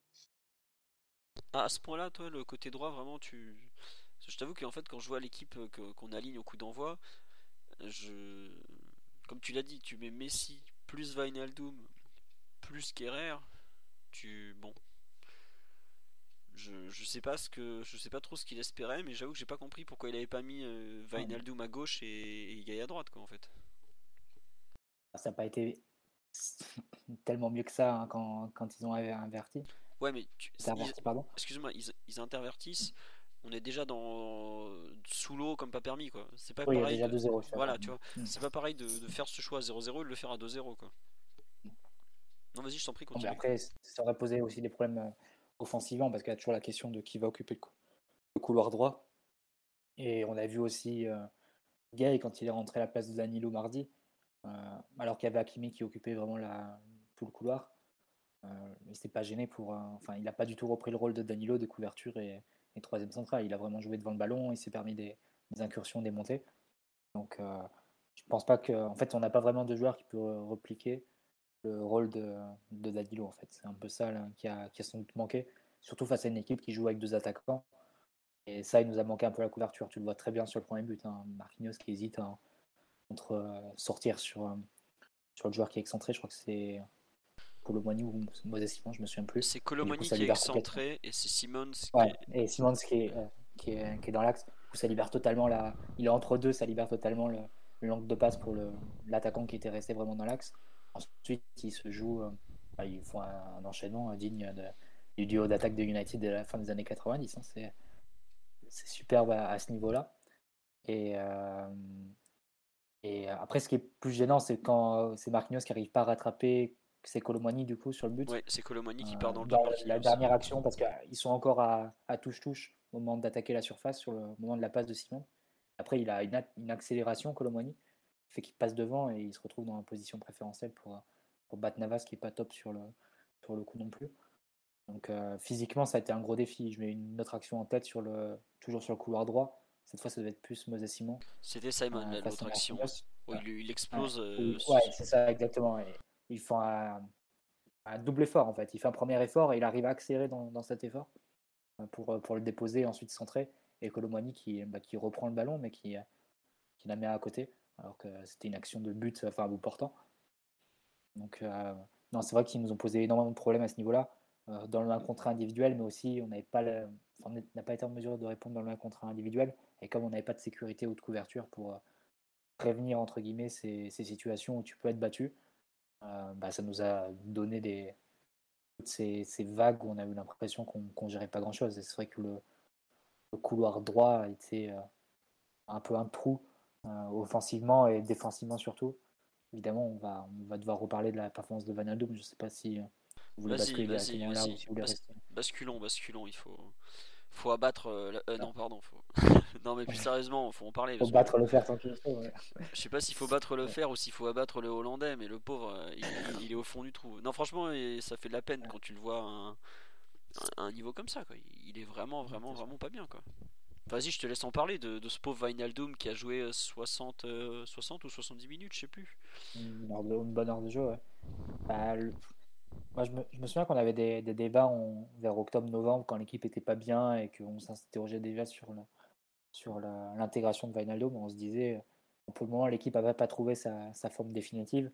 Il faut voir dans, quel sens elle va se, se, développer et voir quels joueurs vont pouvoir en profiter pour mettre leur qualité à disposition, surtout dans un milieu de terrain où tu as des profils très différents et très spécifiques. Il ne faut pas vraiment dire à, l'avance de quel profil tu allais avoir besoin, évidemment, on verra Timis à part. Et là, tu as l'impression que Vinaldum il rate totalement le coche parce que si sur le papier, c'est. Sur le papier, il pouvait faire office de sorte de, de Rakitic de, Messi ou de Rodrigo de Paul de, Messi, si on veut comparer au, Barça et, à l'Argentine. Tu vois que sur le plan individuel, il a énormément de mal à retrouver une condition physique ou un niveau qui était le sien lors de ces, de ces belles années. Et tu as presque l'impression de voir, pour tenter un peu la comparaison, tu presque l'impression de voir Blaise Matuidi lors de ses dernières années au PSG, en fait. Sa dernière saison, les 18 derniers mois au PSG. Un joueur qui campe devant et qui a plus vraiment le volume pour faire les contre-efforts et pour, et pour se replacer. Et euh, qui déséquilibre par là même son équipe en étant euh, peut-être trop, trop offensif et en n'étant pas en mesure d'assurer la, la, double, la double fonction et le, double rôle de, de, sa position. Donc euh, c'est très compliqué à ce niveau-là et tu as l'impression de jouer avec un quatrième offensif de plus, avec une sorte de, de Icardi du milieu, c'est-à-dire un joueur qui va pas beaucoup toucher le ballon, qui va pas être beaucoup présent dans la construction, c'est que tu perds à la perte du ballon aussi. Donc, euh, en ça, c'est un joueur qui, que tu n'arrives pas forcément à intégrer dans un milieu de terrain qui a pris un virage un peu conservateur sur les derniers matchs, avec un Paredes vraiment en position numéro 6, euh, qui aime avoir le jeu face à lui, donc qui aime reculer aussi pour prendre de, prendre de l'élan, entre guillemets, euh, avec un Danilo qui fait office de troisième défenseur central dans beaucoup de situations. C'est vrai que Wijnaldum, il arrive en, opposition totale avec ses, profils, et ça s'est vu, c'est-à-dire qu'il est peut pas faire le rôle de Danilo.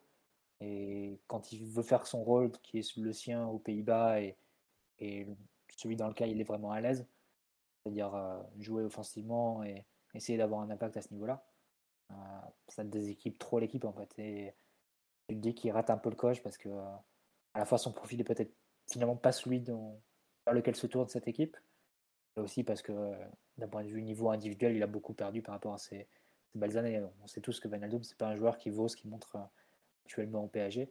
Et toujours est-il que c'est son niveau actuel et c'est donc très difficile d'imaginer une, suite du PSG avec un Van titulaire sur le prochain match. Après, comme on le dit sur live, c'est vrai que même ces dernières années à Liverpool, c'était beaucoup beaucoup moins bon que ce qu'il a pu faire.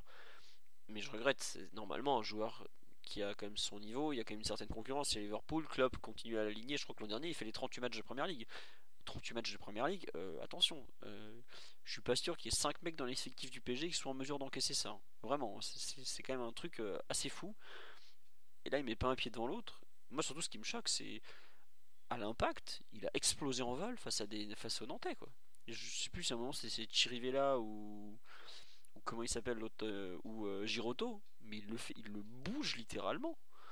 Euh, là, mais attendez, ok, il n'a pas beaucoup de volume de jeu en termes de ballon touché, ça je peux l'accepter. Mais qu'il perde des duels euh, comme ça, qu'il se fasse bouger sur des qualités où il est, enfin, on est allé le chercher pour qu'il amène dureté quand même aussi, pour qu'il amène des contre-efforts et tout ça. Et j'ai l'impression que le pauvre, alors il revient de blessure. Je pense que il a, je sais pas si vous vous rappelez le, coup qu'il prend à la cheville. À mon avis, il a pas dû marcher trop pendant quelques jours quand même. Hein. Il s'était bien fait découper par Agoumé, mais euh, il est là en l'état, comme tu dis, Mathieu, il a loupé totalement le coche et en fait, j'ai l'impression qu'il avait fait un bon match contre Brest après un mi-temps à la mi-janvier. L'équipe a énormément avancé pendant un mois sans lui, puisque bah, il était à l'infirmerie. Et aujourd'hui, tu as l'impression qu'il n'arrive pas à reprendre le, bon wagon. quoi. Il était rentré en jeu euh, au match précédent contre Rennes. Pareil, il n'avait pas fait grand-chose. Mais je, m'inquiète un peu pour ce jeune Vainaldum qui semble avoir bien du mal à trouver une place parce que le fait que Pochettino le, l'utiliser un peu partout et nulle part à la fois lui rend pas service. Mais je pense aussi, ouais, physiquement, il est, pas prêt. Enfin, là, en ce moment, il y est pas, quoi. Pour être autant dépassé par la vitesse d'un match de, haut niveau, alors qu'il a joué dans une des équipes les plus intenses de la planète, et où il a été titulaire quand même pendant 5 ans. Non, moi, franchement, l'aspect athlétique du joueur m'inquiète un peu. Je sais pas ce que t'en penses, Omar, toi qui es très calé sur le sujet. Non, c'est. Euh, extrêmement triste de, de, voir ce qui arrive à, à Wijnaldum, qui est, qui est, je pense, vraiment en dessous de tout, qui est en plus dans, une, dans un creux mental absolument, absolument terrible et il est, absolument noir. Quoi. Il, y a tout qui, il y a tout qui va à l'inverse de ce qu'il voudrait. Et puis en plus, l'équipe prend une tournure qui, qui est vraiment pas la, celle d'un joueur comme enfin, qu'il n'y a pas de place pour un joueur de son profil, quoi. Ça va être une, on va devenir une équipe qui va vraiment avoir très très peu besoin de dans l'incorporation de ces milieux dans les actions offensives. du coup, plus du tout de projection, pas de second ballon à attaquer, peu de centre.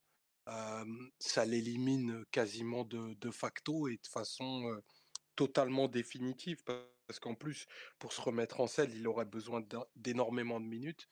Mais aujourd'hui, vraiment, totalement opposé à, l'incorporation de, de, ses qualités. Et moi, perso, je ne je vois pas d'issue favorable à, à ce. Enfin, au moins à cette saison, quoi.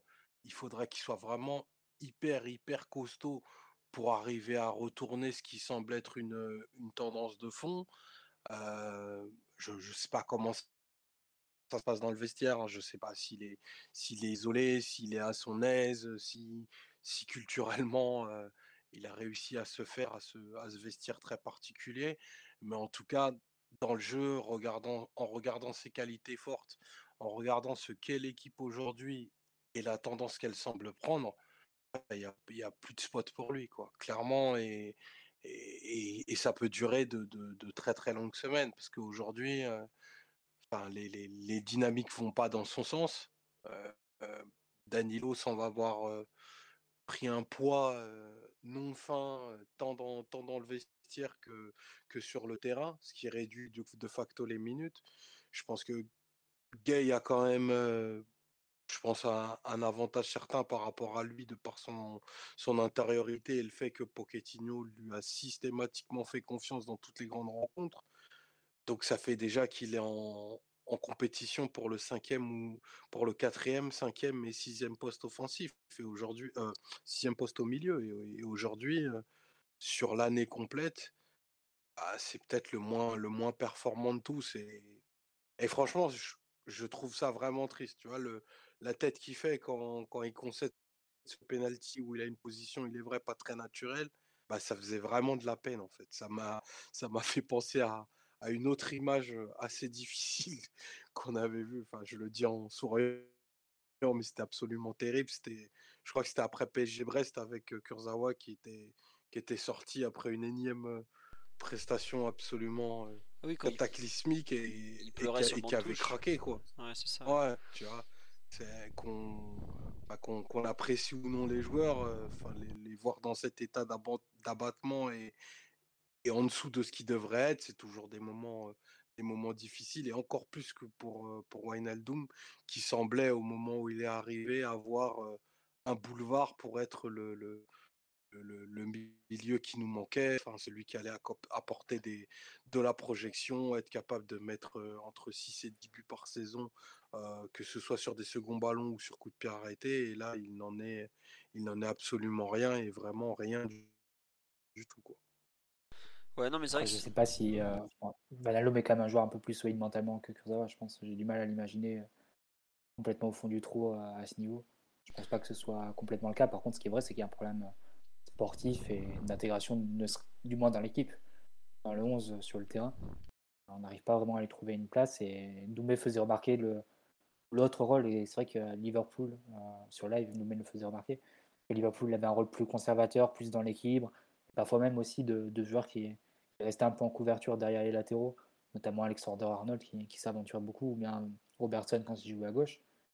Et tu as l'impression que physiquement, même ça, il peut pas vraiment le tenir au PSG et que c'est un joueur qui va plus essayer de chercher le, le but un peu dans la surface en arrivant de derrière, etc. Mais est-ce qu'il a encore les, les, cannes pour faire les, les, compensations des latéraux ou ce genre de choses, pour occuper le, le rôle de Danilo, par exemple c'est beaucoup plus, beaucoup plus compliqué à imaginer aujourd'hui. En tout cas, on n'a pas l'impression que Enfin, tu citais, euh, Philo, tout à l'heure, les, les, duels euh, individuels au physique qu'il peut perdre, sans qu'il n'y ait pas vraiment de peps ou dans la façon qu'il a de remonter le ballon ou de pas vraiment de tranchant. C'est vrai que c'est assez étonnant et c'est pas forcément étonnant vu qu'il a joué à peu près 15 000 matchs depuis le début de sa carrière, mais à peine ça lui arrive, il se prend vraiment le mur maintenant. Quoi. Ça, à peine 700, Mathieu, t'as vu ça non, mais enfin, je sais que c'était un truc. On l'a cité la SAD plusieurs fois. Hein. C'est vrai qu'on le disait même au moment de sa signature. On ne savait pas trop. Euh, on disait qu'il avait des qualités pour apporter, mais la grande interrogation, c'est savoir s'il était encore en mesure de les apporter et, euh,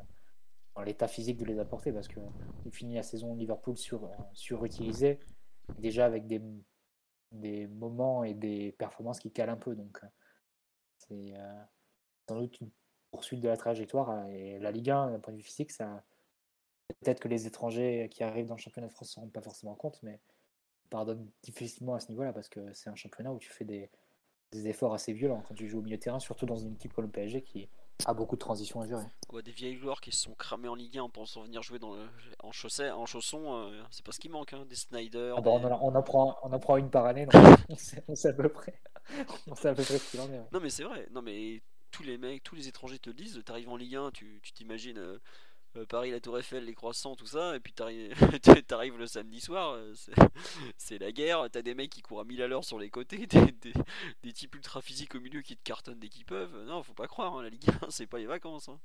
c'est vraiment un championnat euh, dur quoi, dur, vraiment dur, pas facile, où faut cravacher quoi, si tu comptes venir en vacances t'exploses en vol. hein. Enfin, on a eu des, même pas qu'au PG, j'ai cité euh, Snyder, il y a eu Vugo, que- comment il s'appelait les Monégas Vjovic, l'ancien de la Juve ou de la, la Lazio qui avait explo- ou de l'Inter aussi qui avait explosé. Enfin, on a une Ouais, tu collection. remontes à hyper loin. hein. Jugovic. Jugovic. ouais. Jugovic. Non mais lui, je sais, il un- Fabregas, si tu veux. euh, Ouais, voilà, Fabregas aussi. Mais voilà, mais je. T'en as plein des comme ça. des- Mais Monaco a une grande tradition de, de vieilles gloires euh, Ah. qui, qui vont finir. Vieri, Vieri, des, des Diva- encore Divayo, il avait mis quelques buts. Mais Di Vaio, ouais, c'est vrai, Chez, un peu Di Vaio. chez, chez- Van chez Ton. Van Ton aussi, je crois. Chez Van Ton, arrivé plus jeune. je Ouais, il était jeune. Bon, il, y avait Momo Kalon aussi qui avait signé. Mais bref, extraordinaire. Il, il va bientôt jouer la, la Coupe d'Afrique des Nations avec le Sierra Leone pour la 14e fois. Non, euh, Joe Cole aussi, mais Joe Cole avait été un peu meilleur. On, on peut me citer Ramos, mais oui, il y a un peu de ça. Après, Ramos, c'est un- c'est différent. C'est pas qu'il est dépassé par le championnat, c'est qu'il est même pas en mesure de jouer. Donc, euh, Alves avait pris cher au PSG, hein, quand même, sur Oh là là, Ganagos qui lui avait mis là. Quand je le vois, qu'on me dit, ouais, regardez, meilleur arrière droit de la planète, mettez-le moi en Ligue 1. euh, Papy Alves, il demande à rentrer au Brésil dans les deux matchs.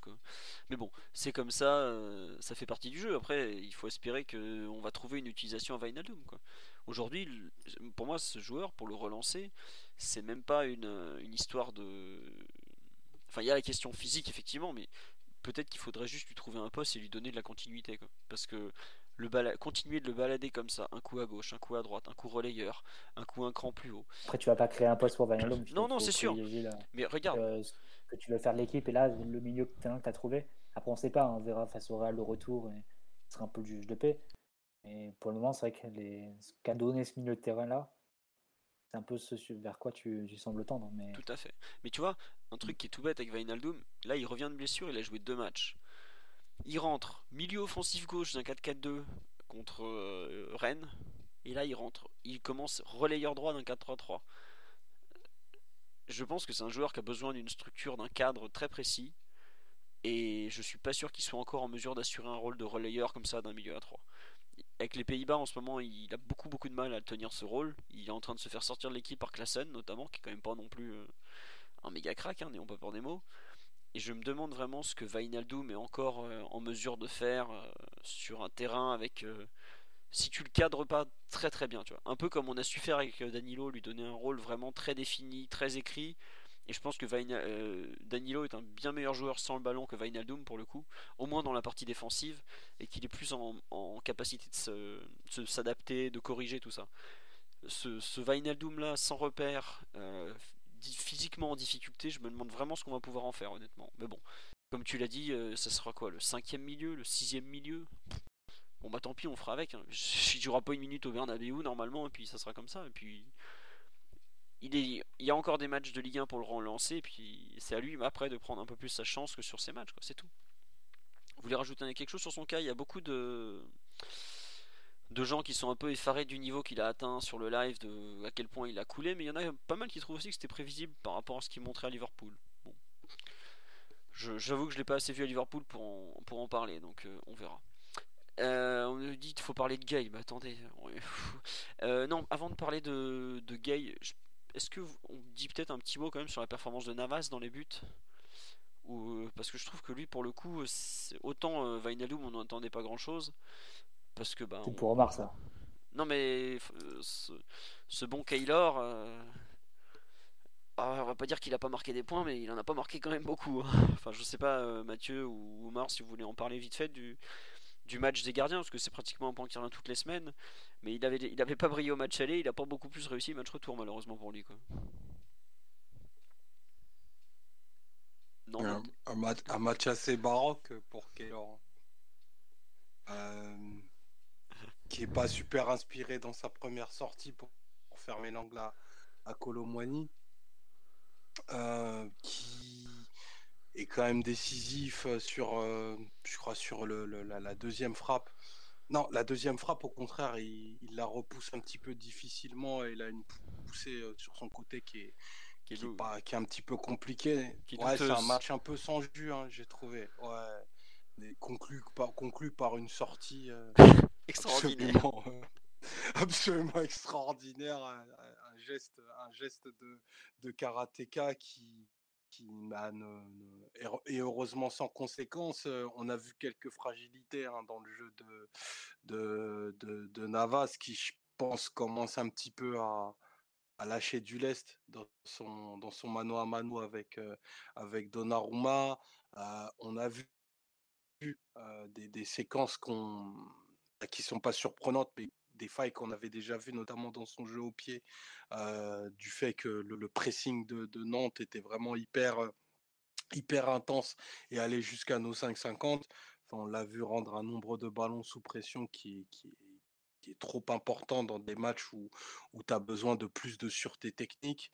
je crois qu'il fait quand même un, bon arrêt et un arrêt, enfin, voire deux arrêts importants pour te maintenir dans le match, mais je trouve qu'il pèse moins sur le débat qu'à une, certaine époque et, la comparaison avec, avec Donnarumma commence à être de plus en plus, de plus, en plus difficile. Hein. Ouais, petit tour sur le live parce que je ne vous oublie pas. On nous dit que c'est vrai que Navas dès qu'il joue il prend des buts, mais globalement depuis le début de la saison le nombre de buts encaissés par match est plus élevé que Donnarumma. Alors après il faut voir contre qui tu joues tout ça.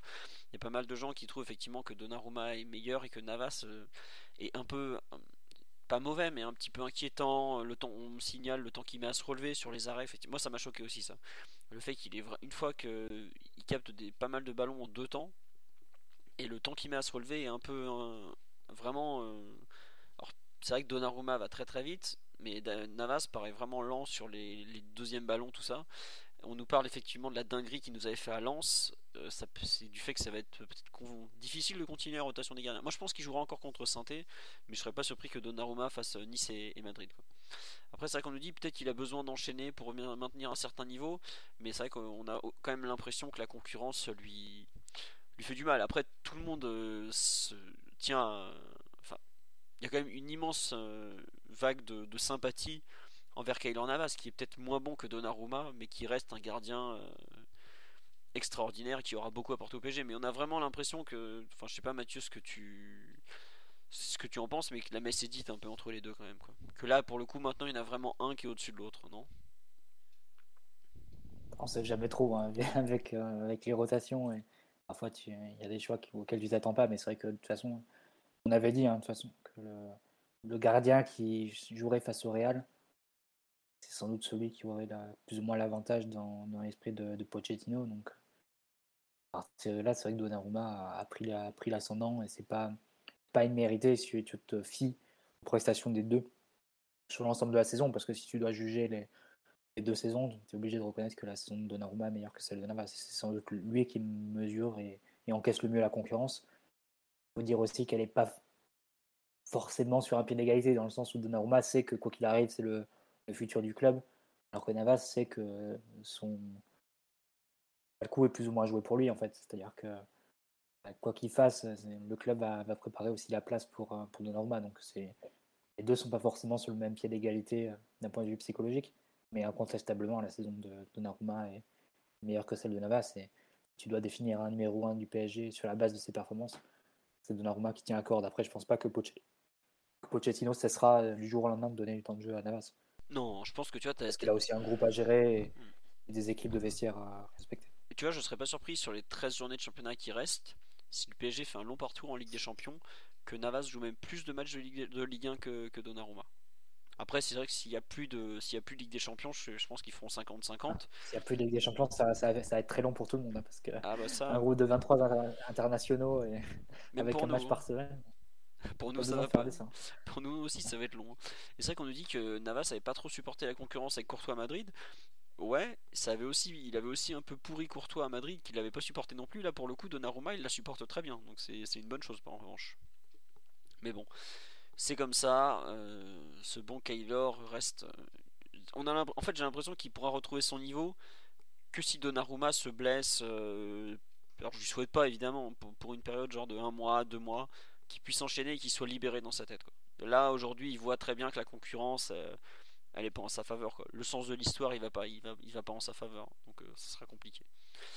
Est-ce qu'il y a un autre joueur dont vous voulez parler après Vainaldoum et Navas, peut-être euh, Mathieu, Omar? Sur le retour de Neymar, peut-être? Ah oui, oui, oui, tu as raison, oui. Oui, euh, t'en as parlé tout à l'heure, mais tu as totalement On a parlé un peu de, Messi et Mbappé qui fait. Et non, j'ai trouvé Neymar plutôt bon hein, pour, son, pour son retour, honnêtement. Je m'attendais, je m'attendais un peu à, à pire, parce que les, retours de Neymar de blessure, c'est toujours un, peu la roulette russe et ça l'était un peu moins sur les, derniers, les dernières fois. C'était carrément l'assurance de voir un match complètement raté. Là, ça n'a pas, été, pas été le cas. Évidemment, c'est éterni par euh, le pénalty raté et, un face-à-face, surtout un 3 contre 1 qui est, qui est incroyablement mal joué en fin de première mi-temps. On demande comment on n'arrive pas à marquer sur cette, cette situation. Il y a toujours les, problèmes à la finition, même si c'est compensé par un, partiellement compensé par un très beau but de sa part. Pour le coup, il avait retrouvé l'agilité dans les déplacements, enfin dans son enchaînement, pardon. Et, euh, mais sinon, non, j'ai trouvé plutôt, plutôt bon, plutôt à l'aise techniquement. Euh, partenaire privilégié de, de, Messi pour les, pour les réceptions comme ça à l'intérieur, axe gauche. Euh, c'est lui qui lance Bernat aussi sur, le, sur la première occasion du match pour un, pour un remake un peu de ce qu'ils ont.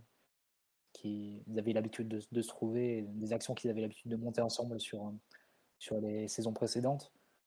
Euh, non, moi j'ai trouvé plutôt bon techniquement, quelques paires de balles, évidemment. Il y en a une notamment où Messi le trouve à, l'entrée de la surface, comme ça, en deuxième période, avec cette passe diagonale de axe droit vers axe gauche, et il rate un peu son contrôle, ça lui échappe, alors que après il pouvait, s'il enchaîne bien, il peut, il peut défier le, défenseur un contre un. Globalement, je dirais que c'est un retour plutôt positif pour lui.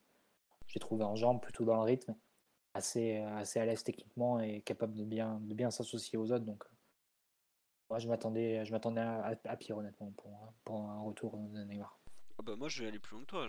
C'est pas loin d'être son meilleur match de reprise depuis 3 ans. Et on en a eu des matchs de reprise de Neymar. Mais alors, techniquement, c'est son deuxième match, pas son premier match. Mais euh, la capacité qu'il a eu à créer des occasions, à, dribble, à pas s'enfermer dans les dribbles. On sait que le mauvais Neymar de reprise, c'est celui qui va vouloir dribbler 20 mecs, qui va perdre 24 ballons. Enfin, 19 ballons, pardon. Euh, celui-là, il est insupportable. Là, pour le coup, il fait pas du tout ça. Moi, vraiment. Euh, et surtout, j'ai enfin eu l'impression de voir Neymar qui trouve Messi, quoi. Et, ça, c'est bien. Parce que c'est quand même deux mecs qui parlent un football euh, assez proche, qui sont, dire, plutôt doués au ballon-pied. Euh, il était temps que ça, commence un peu à revenir. Et vraiment le seul point noir, c'est bon, il était cramé complètement à l'heure de jeu. Et le penalty, ça a été le... la goutte d'eau qui fait déborder le vase. Fallait, fallait limite, fallait le sortir après le péno, mais bon, je comprends qu'il le laisse encore un peu. Mais euh, il fait quand même 55-60 minutes de très très très bonne qualité, je trouve. Euh, mais enfin, je vais pas dire que dans le jeu c'est son meilleur match de la saison, mais peut-être sa meilleure première mi-temps de la saison finalement. Ah, non, allez, Leipzig était quand même euh, un peu. Quand on joue là-bas en novembre, il était vraiment vraiment bon aussi. Et puis ce penalty, je, enfin j'ai envie de dire que Lafont part pas. Enfin il fait pas le geste, mais c'est pas grave. Euh, parce que euh, d'habitude Neymar a assez. Pas le premier gardien qui ne part pas face à Neymar. Voilà, c'est ça. D'autres gardiens, d'autres gardiens y ont pensé. Hein. Oui, voilà, oui, il faut pas croire que Lafont il a inventé le chose. Hein. Euh, et je comprends pas en fait pourquoi il. En fait, on dirait qu'il manque de puissance dans sa frappe. Euh, d'habitude, il arrive à la placer et de taper quand même assez fort pour mettre au ras du poteau pour que le gardien puisse pas la sortir. Et là, elle est même pas bien placée. Je sais pas, euh, Mathieu ou Omar, si vous avez une explication. Moi, je trouve, j'ai l'impression qu'il a manqué de puissance, tout simplement. Euh... Omar, t'as un avis Quand, le gardien part pas, il a, mis, il a mes côtés en fait. Bah oui. Et là, il a pas fait. Non, mais là, il tire pratiquement au milieu alors que le gardien est parti, quoi. Enfin, je sais pas, Omar, ouais. Il les, il les frappe, il les frappe très rarement ces pénaux quand même, hein, Neymar. moi, la, frappe qu'il a fait samedi, j'ai l'impression de l'avoir vu très très souvent. Après, à la, seule différence près que là, il a clairement perdu le, match mental qu'il impose aux gardiens et qu'en plus de ne pas avoir plongé, je crois que pour avoir un peu revu l'action au ralenti, son, pied d'appui donne quand même beaucoup d'indications du côté où il va tourner au dernier moment. Et, c'est pour ça que c'était assez simple pour, pour Lafont. Mais après, pour en revenir au match de Neymar, j'ai aussi eu, enfin, dans, dans, la droite ligne de son entrée contre le Real, qui était, qui était plutôt bonne, plutôt assez déterminée, plutôt une volonté de faire des, des, grandes, des grandes différences axiales et à, et à s'associer. Bah, moi, l'action la plus dérangeante, c'est ce face à face avec Lafont. Là, là, c'est interdit d'avoir une telle indécision en fait parce que il y a un côté qui est complètement ouvert il choisit de fermer au dernier moment et il croise même pas en fait et, la frappe manque tellement de puissance que Lafont arrive à la bloquer et il est à 9 mètres du but et cette action elle est elle est bon elle est bien rattrapée par, par ce qu'il fait en deuxième période qui, qui est un but dans son style. effectivement, le dribble derrière la jambe d'appui et tout, ça, c'est top. Mais cette action-là, elle est. oh là là, franchement, elle est, elle est hyper. Elle fait mal, hyper gênante et, et, et, j'espère qu'il il va retrouver ses sensations dans la surface parce que moi j'en avais, on en avait déjà parlé. Moi je pense que ce qui est capital dans cette équipe est vraiment fondamental pour aller à Saint-Pétersbourg, c'est que Neymar soit installé en attaquant et qu'il nous mette les 15 buts qu'ils nous doivent. Et on ne pourra pas se permettre d'avoir à nouveau Neymar qui, facture deux. C'est pas possible.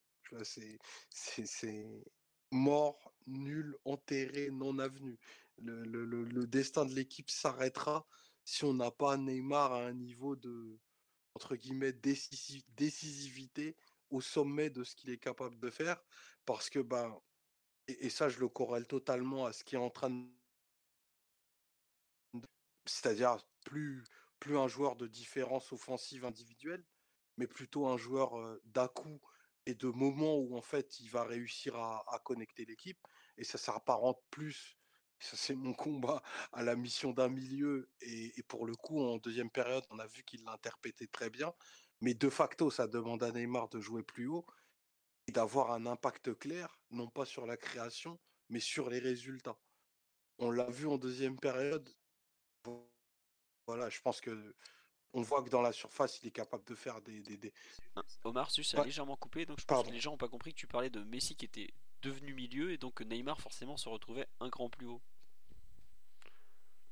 Bah oui, forcément, du coup, comme, euh, comme Messi est, devenu un joueur un peu discontinu, qui va avoir de l'impact en fait sur, sur la fiabilité de ta possession, sur sa capacité à trouver des passes incroyables et celle du but l'est tout autant. Mais du coup, il va avoir besoin de joueurs à alimenter un petit peu plus haut. Tu vas avoir moins besoin de Neymar à la création et plus à la, finition. Et là, on va avoir besoin qu'il soit au taquet de sa, de sa fiabilité. Et Neymar, c'est un joueur qui, dans la surface, a une palette infinie tant il est capable de finir de, plein de façons, mais il faut qu'il retrouve le juice, quoi. On en a vraiment, vraiment, vraiment terriblement besoin. Ah bah oui, je suis d'accord avec toi, mais je trouve que c'est... Tiens, on revient sur le, sur le but, est-ce que c'est le même qu'à Bordeaux? Ouais, il y a un peu de ça, ouais. Le, fait d'être servi extérieur, de repiquer, d'éviter bien le défenseur et de frapper fort premier poteau, ouais, il y a, une certaine il y a pas mal de choses en commun. Mais oui, tu as raison quand tu dis qu'aujourd'hui, Neymar, on, en a besoin de lui comme d'un attaquant, pas forcément comme d'un super créateur. Et Messi va se débrouiller pour lui faire arriver le ballon. Mais par contre, il faut que devant les buts, ça soit un peu plus, un peu plus létal parce qu'on a besoin de ses buts. Hein. Sinon, euh, on a vu qu'on a déjà Messi qui est en dedans au niveau des buts. Si Neymar aussi est un peu en dedans, ça commence à faire beaucoup de joueurs qui sous-performent. Et à ce moment-là, tu peux te demander est-ce que c'est finalement une bonne chose de les aligner, même s'ils créent des occasions, parce qu'ils sont incapables de les finir, parce que tu peux pas compter que sur Mbappé pour marquer tout le temps. Donc c'est, moi j'avoue que la question de son réalisme me, j'espère qu'en le mettant plus haut sur le terrain, donc en lui, en lui faisant faire moins de courses, euh, un peu inutiles, enfin pas inutiles, mais moins de courses où il va se vider en énergie, il va, ça va lui permettre de garder euh, plus de lucidité, donc de mieux finir.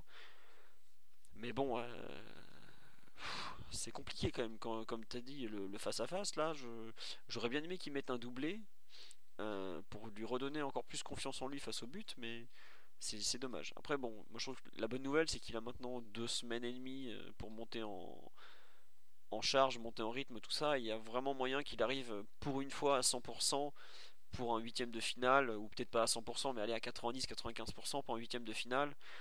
Et ça, vraiment, euh, c'est vraiment une très bonne chose. Mais je sais pas, Mathieu, ce que tu en penses des, difficultés de Neymar dans, au moment de conclure. On va pas être surpris, on, en a bah, parlé tellement de fois.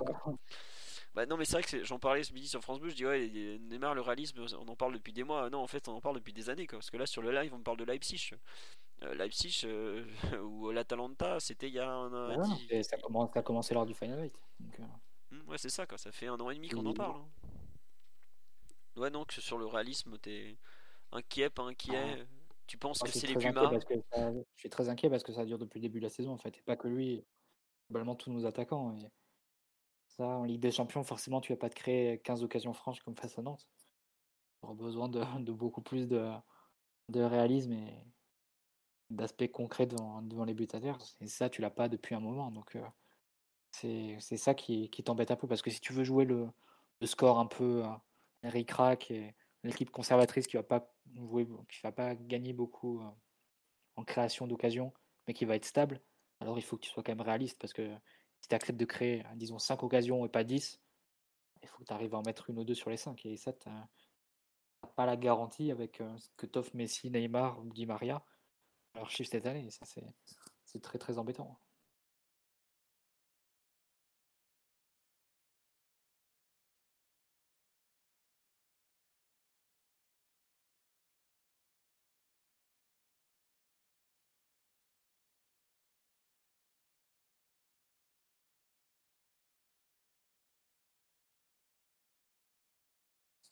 Mince, j'avais oublié d'enlever le de, de, démuter le micro. Je suis désolé. Je me demandais combien de buts Neymar a mis cette saison, mais il est, ça c'était son quatrième ou son cinquième, je sais plus.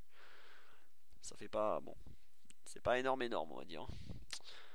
Bon, euh, est-ce que vous voulez parler un peu plus du match de, Messi ou pas? Parce qu'il y a quand même, euh, moi je trouve qu'il y a beaucoup beaucoup de choses à dire sur sa rencontre à Messi, et j'ai l'impression que de plus en plus c'est bah, c'est plus un attaquant qu'on voit. Et c'est Omar, tu disais depuis le match contre Reims en début de saison, quand il débute, c'est qu'aujourd'hui c'est un quatrième milieu de terrain et, et, plus, un, et plus un attaquant. C'est qu'aujourd'hui, c'est je crois que le meneur de jeu du PSG, c'est Lionel Messi en fait. Enfin, je sais pas si vous avez. Ouais, non, mais là je trouve que ça se voit de, de plus en plus en fait. Euh, avant, on avait encore l'espoir. Enfin, aujourd'hui, tu sais que. Enfin, c'est terrible de dire ça, mais t'as l'impression qu'il a perdu confiance dans la dans la surface, mais euh, il a un apport dans le jeu qui est quand même assez monstrueux par contre. On en a parlé. C'est le joueur qui performe le, plus aux expected goals. Pas forcément, avec deux buts. Euh, il a 4 buts de moins en Ligue 1 que, que ce qu'il lui a annoncé par les, les expected goals. C'est, euh, comparé Neymar et, à 1-3 et Mbappé à 1 de moins par rapport à leur promettre les expected goals, mais c'est un peu le point noir parce que pour tout le reste, j'ai trouvé qu'il avait fait un très bon match hein, sur, sur le match de, samedi. Autant j'avais pas forcément été ultra convaincu par ce match à Soreal.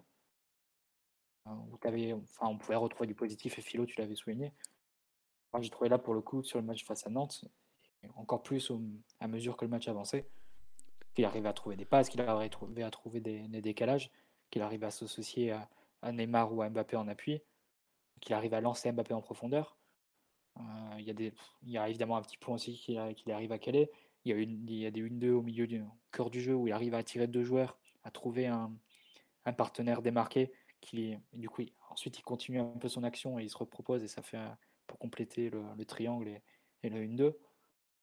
Non, il donne beaucoup, beaucoup de fluidité et beaucoup de, beaucoup dans la création, dans la, capacité à faire avancer et progresser tes, actions. Donc, euh, sur un match comme ça, j'ai trouvé vraiment très bon. Ah, moi je te rejoins. On sait un peu, enfin il y a eu beaucoup de blagues sur le fait des maîtres, l'histoire des maîtres gagnés, tout ça, mais il est attaquant. C'est l'endroit où c'est le plus difficile de faire avancer le ballon vers le but adverse. Et il trouve en permanence, permanence, permanence des solutions devant lui, en diagonale à gauche, en, diagonale à droite un peu moins, mais la capacité qu'il a à, à, faire avancer le ballon, qu'il y ait 1, 2, 3, 4 joueurs devant lui, deux lignes, une ligne, c'est incroyable. Moi, vraiment, je. En fait, c'est marrant, c'est qu'au PSG, on a euh, Verratti qui va t'organiser le milieu de terrain, mais on a, en fait, depuis des années, on dépend un peu des inspirations de Neymar devant ou de Di Maria. Bon, Di Maria est un peu sorti de l'équation, Neymar, on a vu que c'est difficile. Et en fait, aujourd'hui, maintenant, bah, on a notre, meneur de jeu du dernier tiers du terrain, que si on peut dire ainsi, c'est Messi.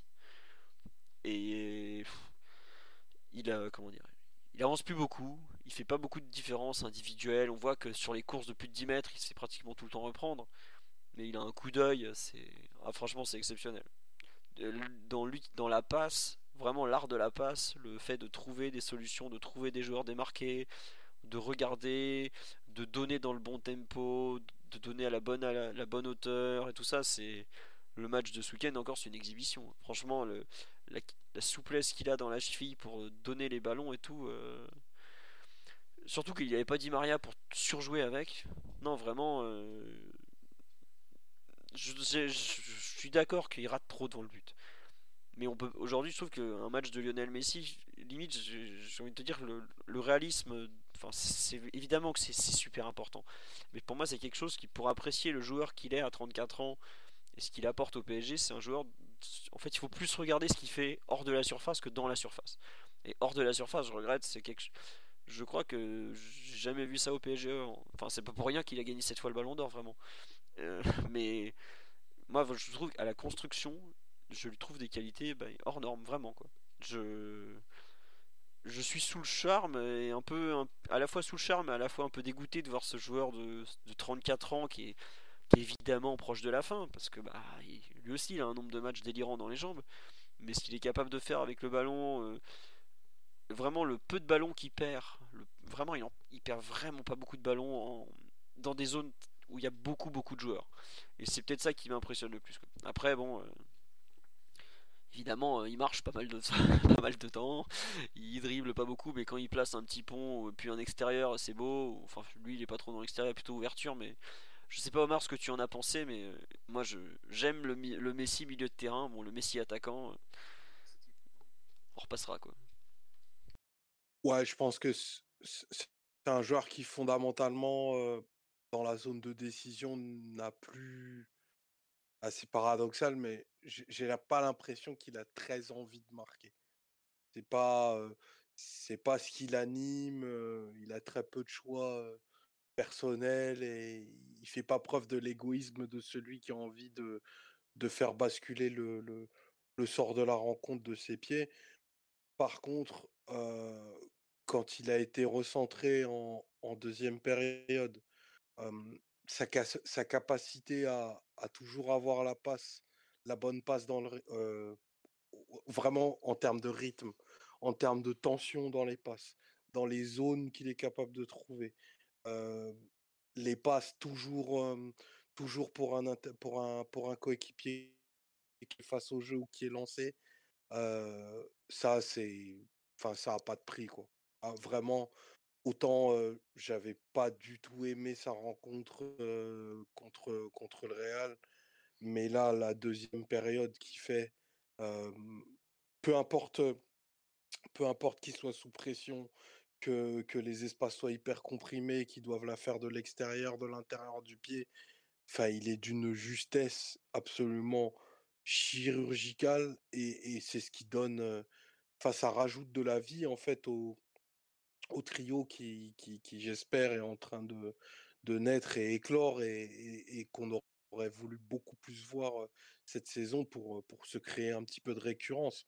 Mais là, là, clairement, la promesse, à mon sens, elle est vraiment hyper, hyper, in- hyper intéressante et, et quelque part décharger Messi de, de, du poids offensif de, de, de l'absolu besoin des buts qu'il devait marquer. On a réussi à exister en, première partie de saison sans ces buts-là et il faut continuer à, s'habituer à vivre sans pour qu'en fait euh, bah, il, tombe à, il tombe à point nommé.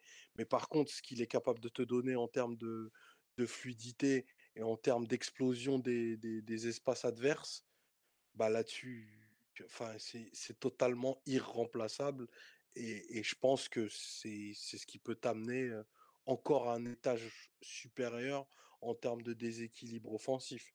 Et là, euh, et là non, vraiment, euh, samedi en deuxième période, pour moi, il s'est, vraiment passé quelque chose. Il s'est passé quelque chose et, et ce, ce, ce Nantes PSG a vraiment beaucoup de sens à ce niveau-là. Donc maintenant, il faut espérer que, enfin, que, qu'il soit préservé, qu'il se retape pas, je sais pas, une Covid, rechute ou je ne Covid sais quoi. bizarre ou, ou, ou une, ou une blessure.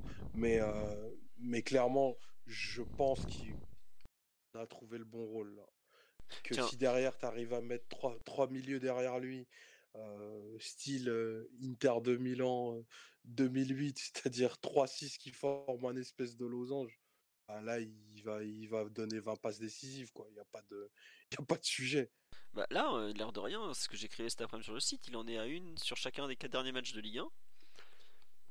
Ça- il, est, sur le podium des passeurs de Ligue 1 en ayant joué 1000, euh, il en a mis 8 en 1165 minutes. Il a un certain rythme le jeune homme. Euh, Mais bon, après, comme tu tu disais qu'il pense de moins en moins à marquer, mais on me l'a dit sur live, il y a quand même une citation où il dit Je pense de moins en moins à marquer des buts, je commence à prendre de plus en plus de recul pour être le créateur plutôt que celui qui termine les actions. Évidemment, j'aime marquer, et si j'ai une chance, je vais la saisir, mais à chaque fois que je vais sur le terrain, je suis moins concentré sur les buts et plus sur le jeu. Mais on dirait que ça y est, maintenant, il a, ouais, il a totalement adopté un peu ce- cette philosophie. Et bon, évidemment, il, il aime encore marquer. hein. On le voit quand il enlève une frappe à, à Paredes contre le Real, notamment, pour, euh, pour un peu prendre sa chance. Lui, ça reste un joueur qui, qui aime faire la décision. Non mais ça. ça, c'est- ça c'est, c'est parce qu'il sait que les frappes de Paredes sont toujours les mêmes. C'est euh, dans l'axe, dans les gants du gardien. Donc euh, c'est les frappes démagogiques de Leandro, ça suffit. Non, mais souviens-toi, une fois, il a mis une frappe terrible contre le Rotor Volgograd en 2007. euh, en tournoi U14 avec Boca Junior, nous dirait Simon. Donc on peut pas lutter. Paredes a une bonne frappe. Non, mais plus sérieusement, euh, c'est devenu, je pense, ouais, un, peu notre quatrième euh, milieu, notre meneur de jeu. Et maintenant, va falloir trouver comment équilibrer ça défensivement. Parce que c'est une question qu'on nous posait sur live il y a une bonne demi-heure. Comment faire pour euh, remplacer un peu l'activité défensive de Di Maria avec euh, Neymar en plus et ce genre de choses quoi. Il va falloir trouver, hein, il n'y a pas le choix. Puis au pire, si on crée euh, 10 occasions franches à chaque match, on peut concéder deux ou trois occasions de plus. Je pense que le, le ratio sera plutôt en notre faveur. Je sais pas ce que vous en pensez, mais si on arrive à avoir autant d'occasions à chaque match, euh, on peut accepter de, de concéder un peu plus. Alors pas beaucoup plus, hein, évidemment, mais un peu plus quand même. Voilà. Euh, outre euh, Messi, Neymar et tout, est-ce qu'il y a un autre joueur dont vous voulez parler ou on va conclure sur ce Nantes euh, PSG Omar, Mathieu Bah écoutez, on n'a plus rien. Ah oui, Omar, je t'écoute. Non, non, j'allais dire que Mathieu, il veut parler de Ludovic Blas, mais ce sera en, en after podcast. Mathieu va nous dire, mais attendez, comment ça Blas il a signé à Nantes? C'est quoi cette histoire? Et généralement, le nom qui va derrière, c'est Marcus Coco. Eh ben écoute, avec, en- avec nostalgie le, le Guingamp de. Eh bien, écoute Mathieu, je peux t'annoncer que Marcus Coco. Marcus était sur le banc de touche ce samedi. Il n'est pas rentré en jeu, mais j'ai Mais il tapé. Si, si, il est rentré. Il est rentré Coco si, il est rentré. J'avoue que j'ai tapé Ouais, son nom, j'ai Il même pas fait gaffe. deux dernières minutes. Bon, bah, c'est À dire deux si minutes de la fin. on était sur un très grand match de football. Si on a eu Blas et Coco contre nous, Ouais, c'était il un... manquait que Salibur et Marcus Thuram, mais là, t'avais la voiture magique. Ah bah là, le- T'avais- Guingamp capital. formidable opération Guingamp Capital. Bon. Et Claudio Bevu qu'on salue effectivement, qui a réussi à faire exploser le vestiaire de Lyon en moins de 3 mois. Bravo champion, merci pour tout. Sur ce, on va vous souhaiter une bonne soirée. On a fait un peu plus court que d'habitude, on était un petit peu un peu moins. Je m'excuse pour les conditions, parfois ça a peut-être un peu coupé. Euh, vraiment, je suis désolé, mais c'est un peu un peu compliqué aujourd'hui. Je suis même pas sur le micro habituel et en plus je suis un peu malade, donc euh, voilà pourquoi le son était un peu différent. Il fallait quand même qu'on revienne sur cette rencontre. On n'allait pas attendre une semaine pour reparler de cet exceptionnel Nantes PSG de la Ligue des Talents 2021-2022. Le prochain podcast sera lundi prochain à 21h30 comme d'habitude. Euh, on débriefera PSG Saint-Etienne avec la cuvette savoyarde de Pascal Dupraz. On, a- on embrasse chaleureusement l'inventeur de l'expression, Victor du podcast que vous connaissez bien. Et voilà, merci à tous pour votre euh, fidélité, merci pour tous vos messages. Je m'excuse comme toujours de ne pas avoir pu lire absolument tous vos messages sur le, sur le live. Je les ai tous lus pour moi et j'ai repris des, des bouts par-ci par-là. Mais c'est comme toujours, c'est un peu compliqué. Et donc, à lundi prochain, à bientôt sur le site, parce que bah, ça par contre, ça va continuer de tourner d'ici là. Et voilà, bonne soirée tout le monde, bonne nuit, encore merci et à bientôt. Ciao. Bah, Mathieu, faut dire au revoir là. On a perdu Mathieu déjà. Ah, j'ai j'ai pas entendu, excuse-moi. Et, Ciao, ciao, ciao. et Simon, vous, Simon vous dit bisous. Le bisou de Simon, si je pouvais pas couper sans. Allez, à bientôt. Hey, it's Paige DeSorbo from Giggly Squad. High quality fashion without the price tag. Say hello to Quince. I'm snagging high-end essentials like cozy cashmere sweaters, sleek leather jackets, fine jewelry, and so much more. With Quince being 50 to 80% less than similar brands. And they partner with factories that prioritize safe, ethical, and responsible manufacturing. I love that. Luxury quality within reach. Go to quince.com slash style to get free shipping and 365 day returns on your next order. Quince.com slash style.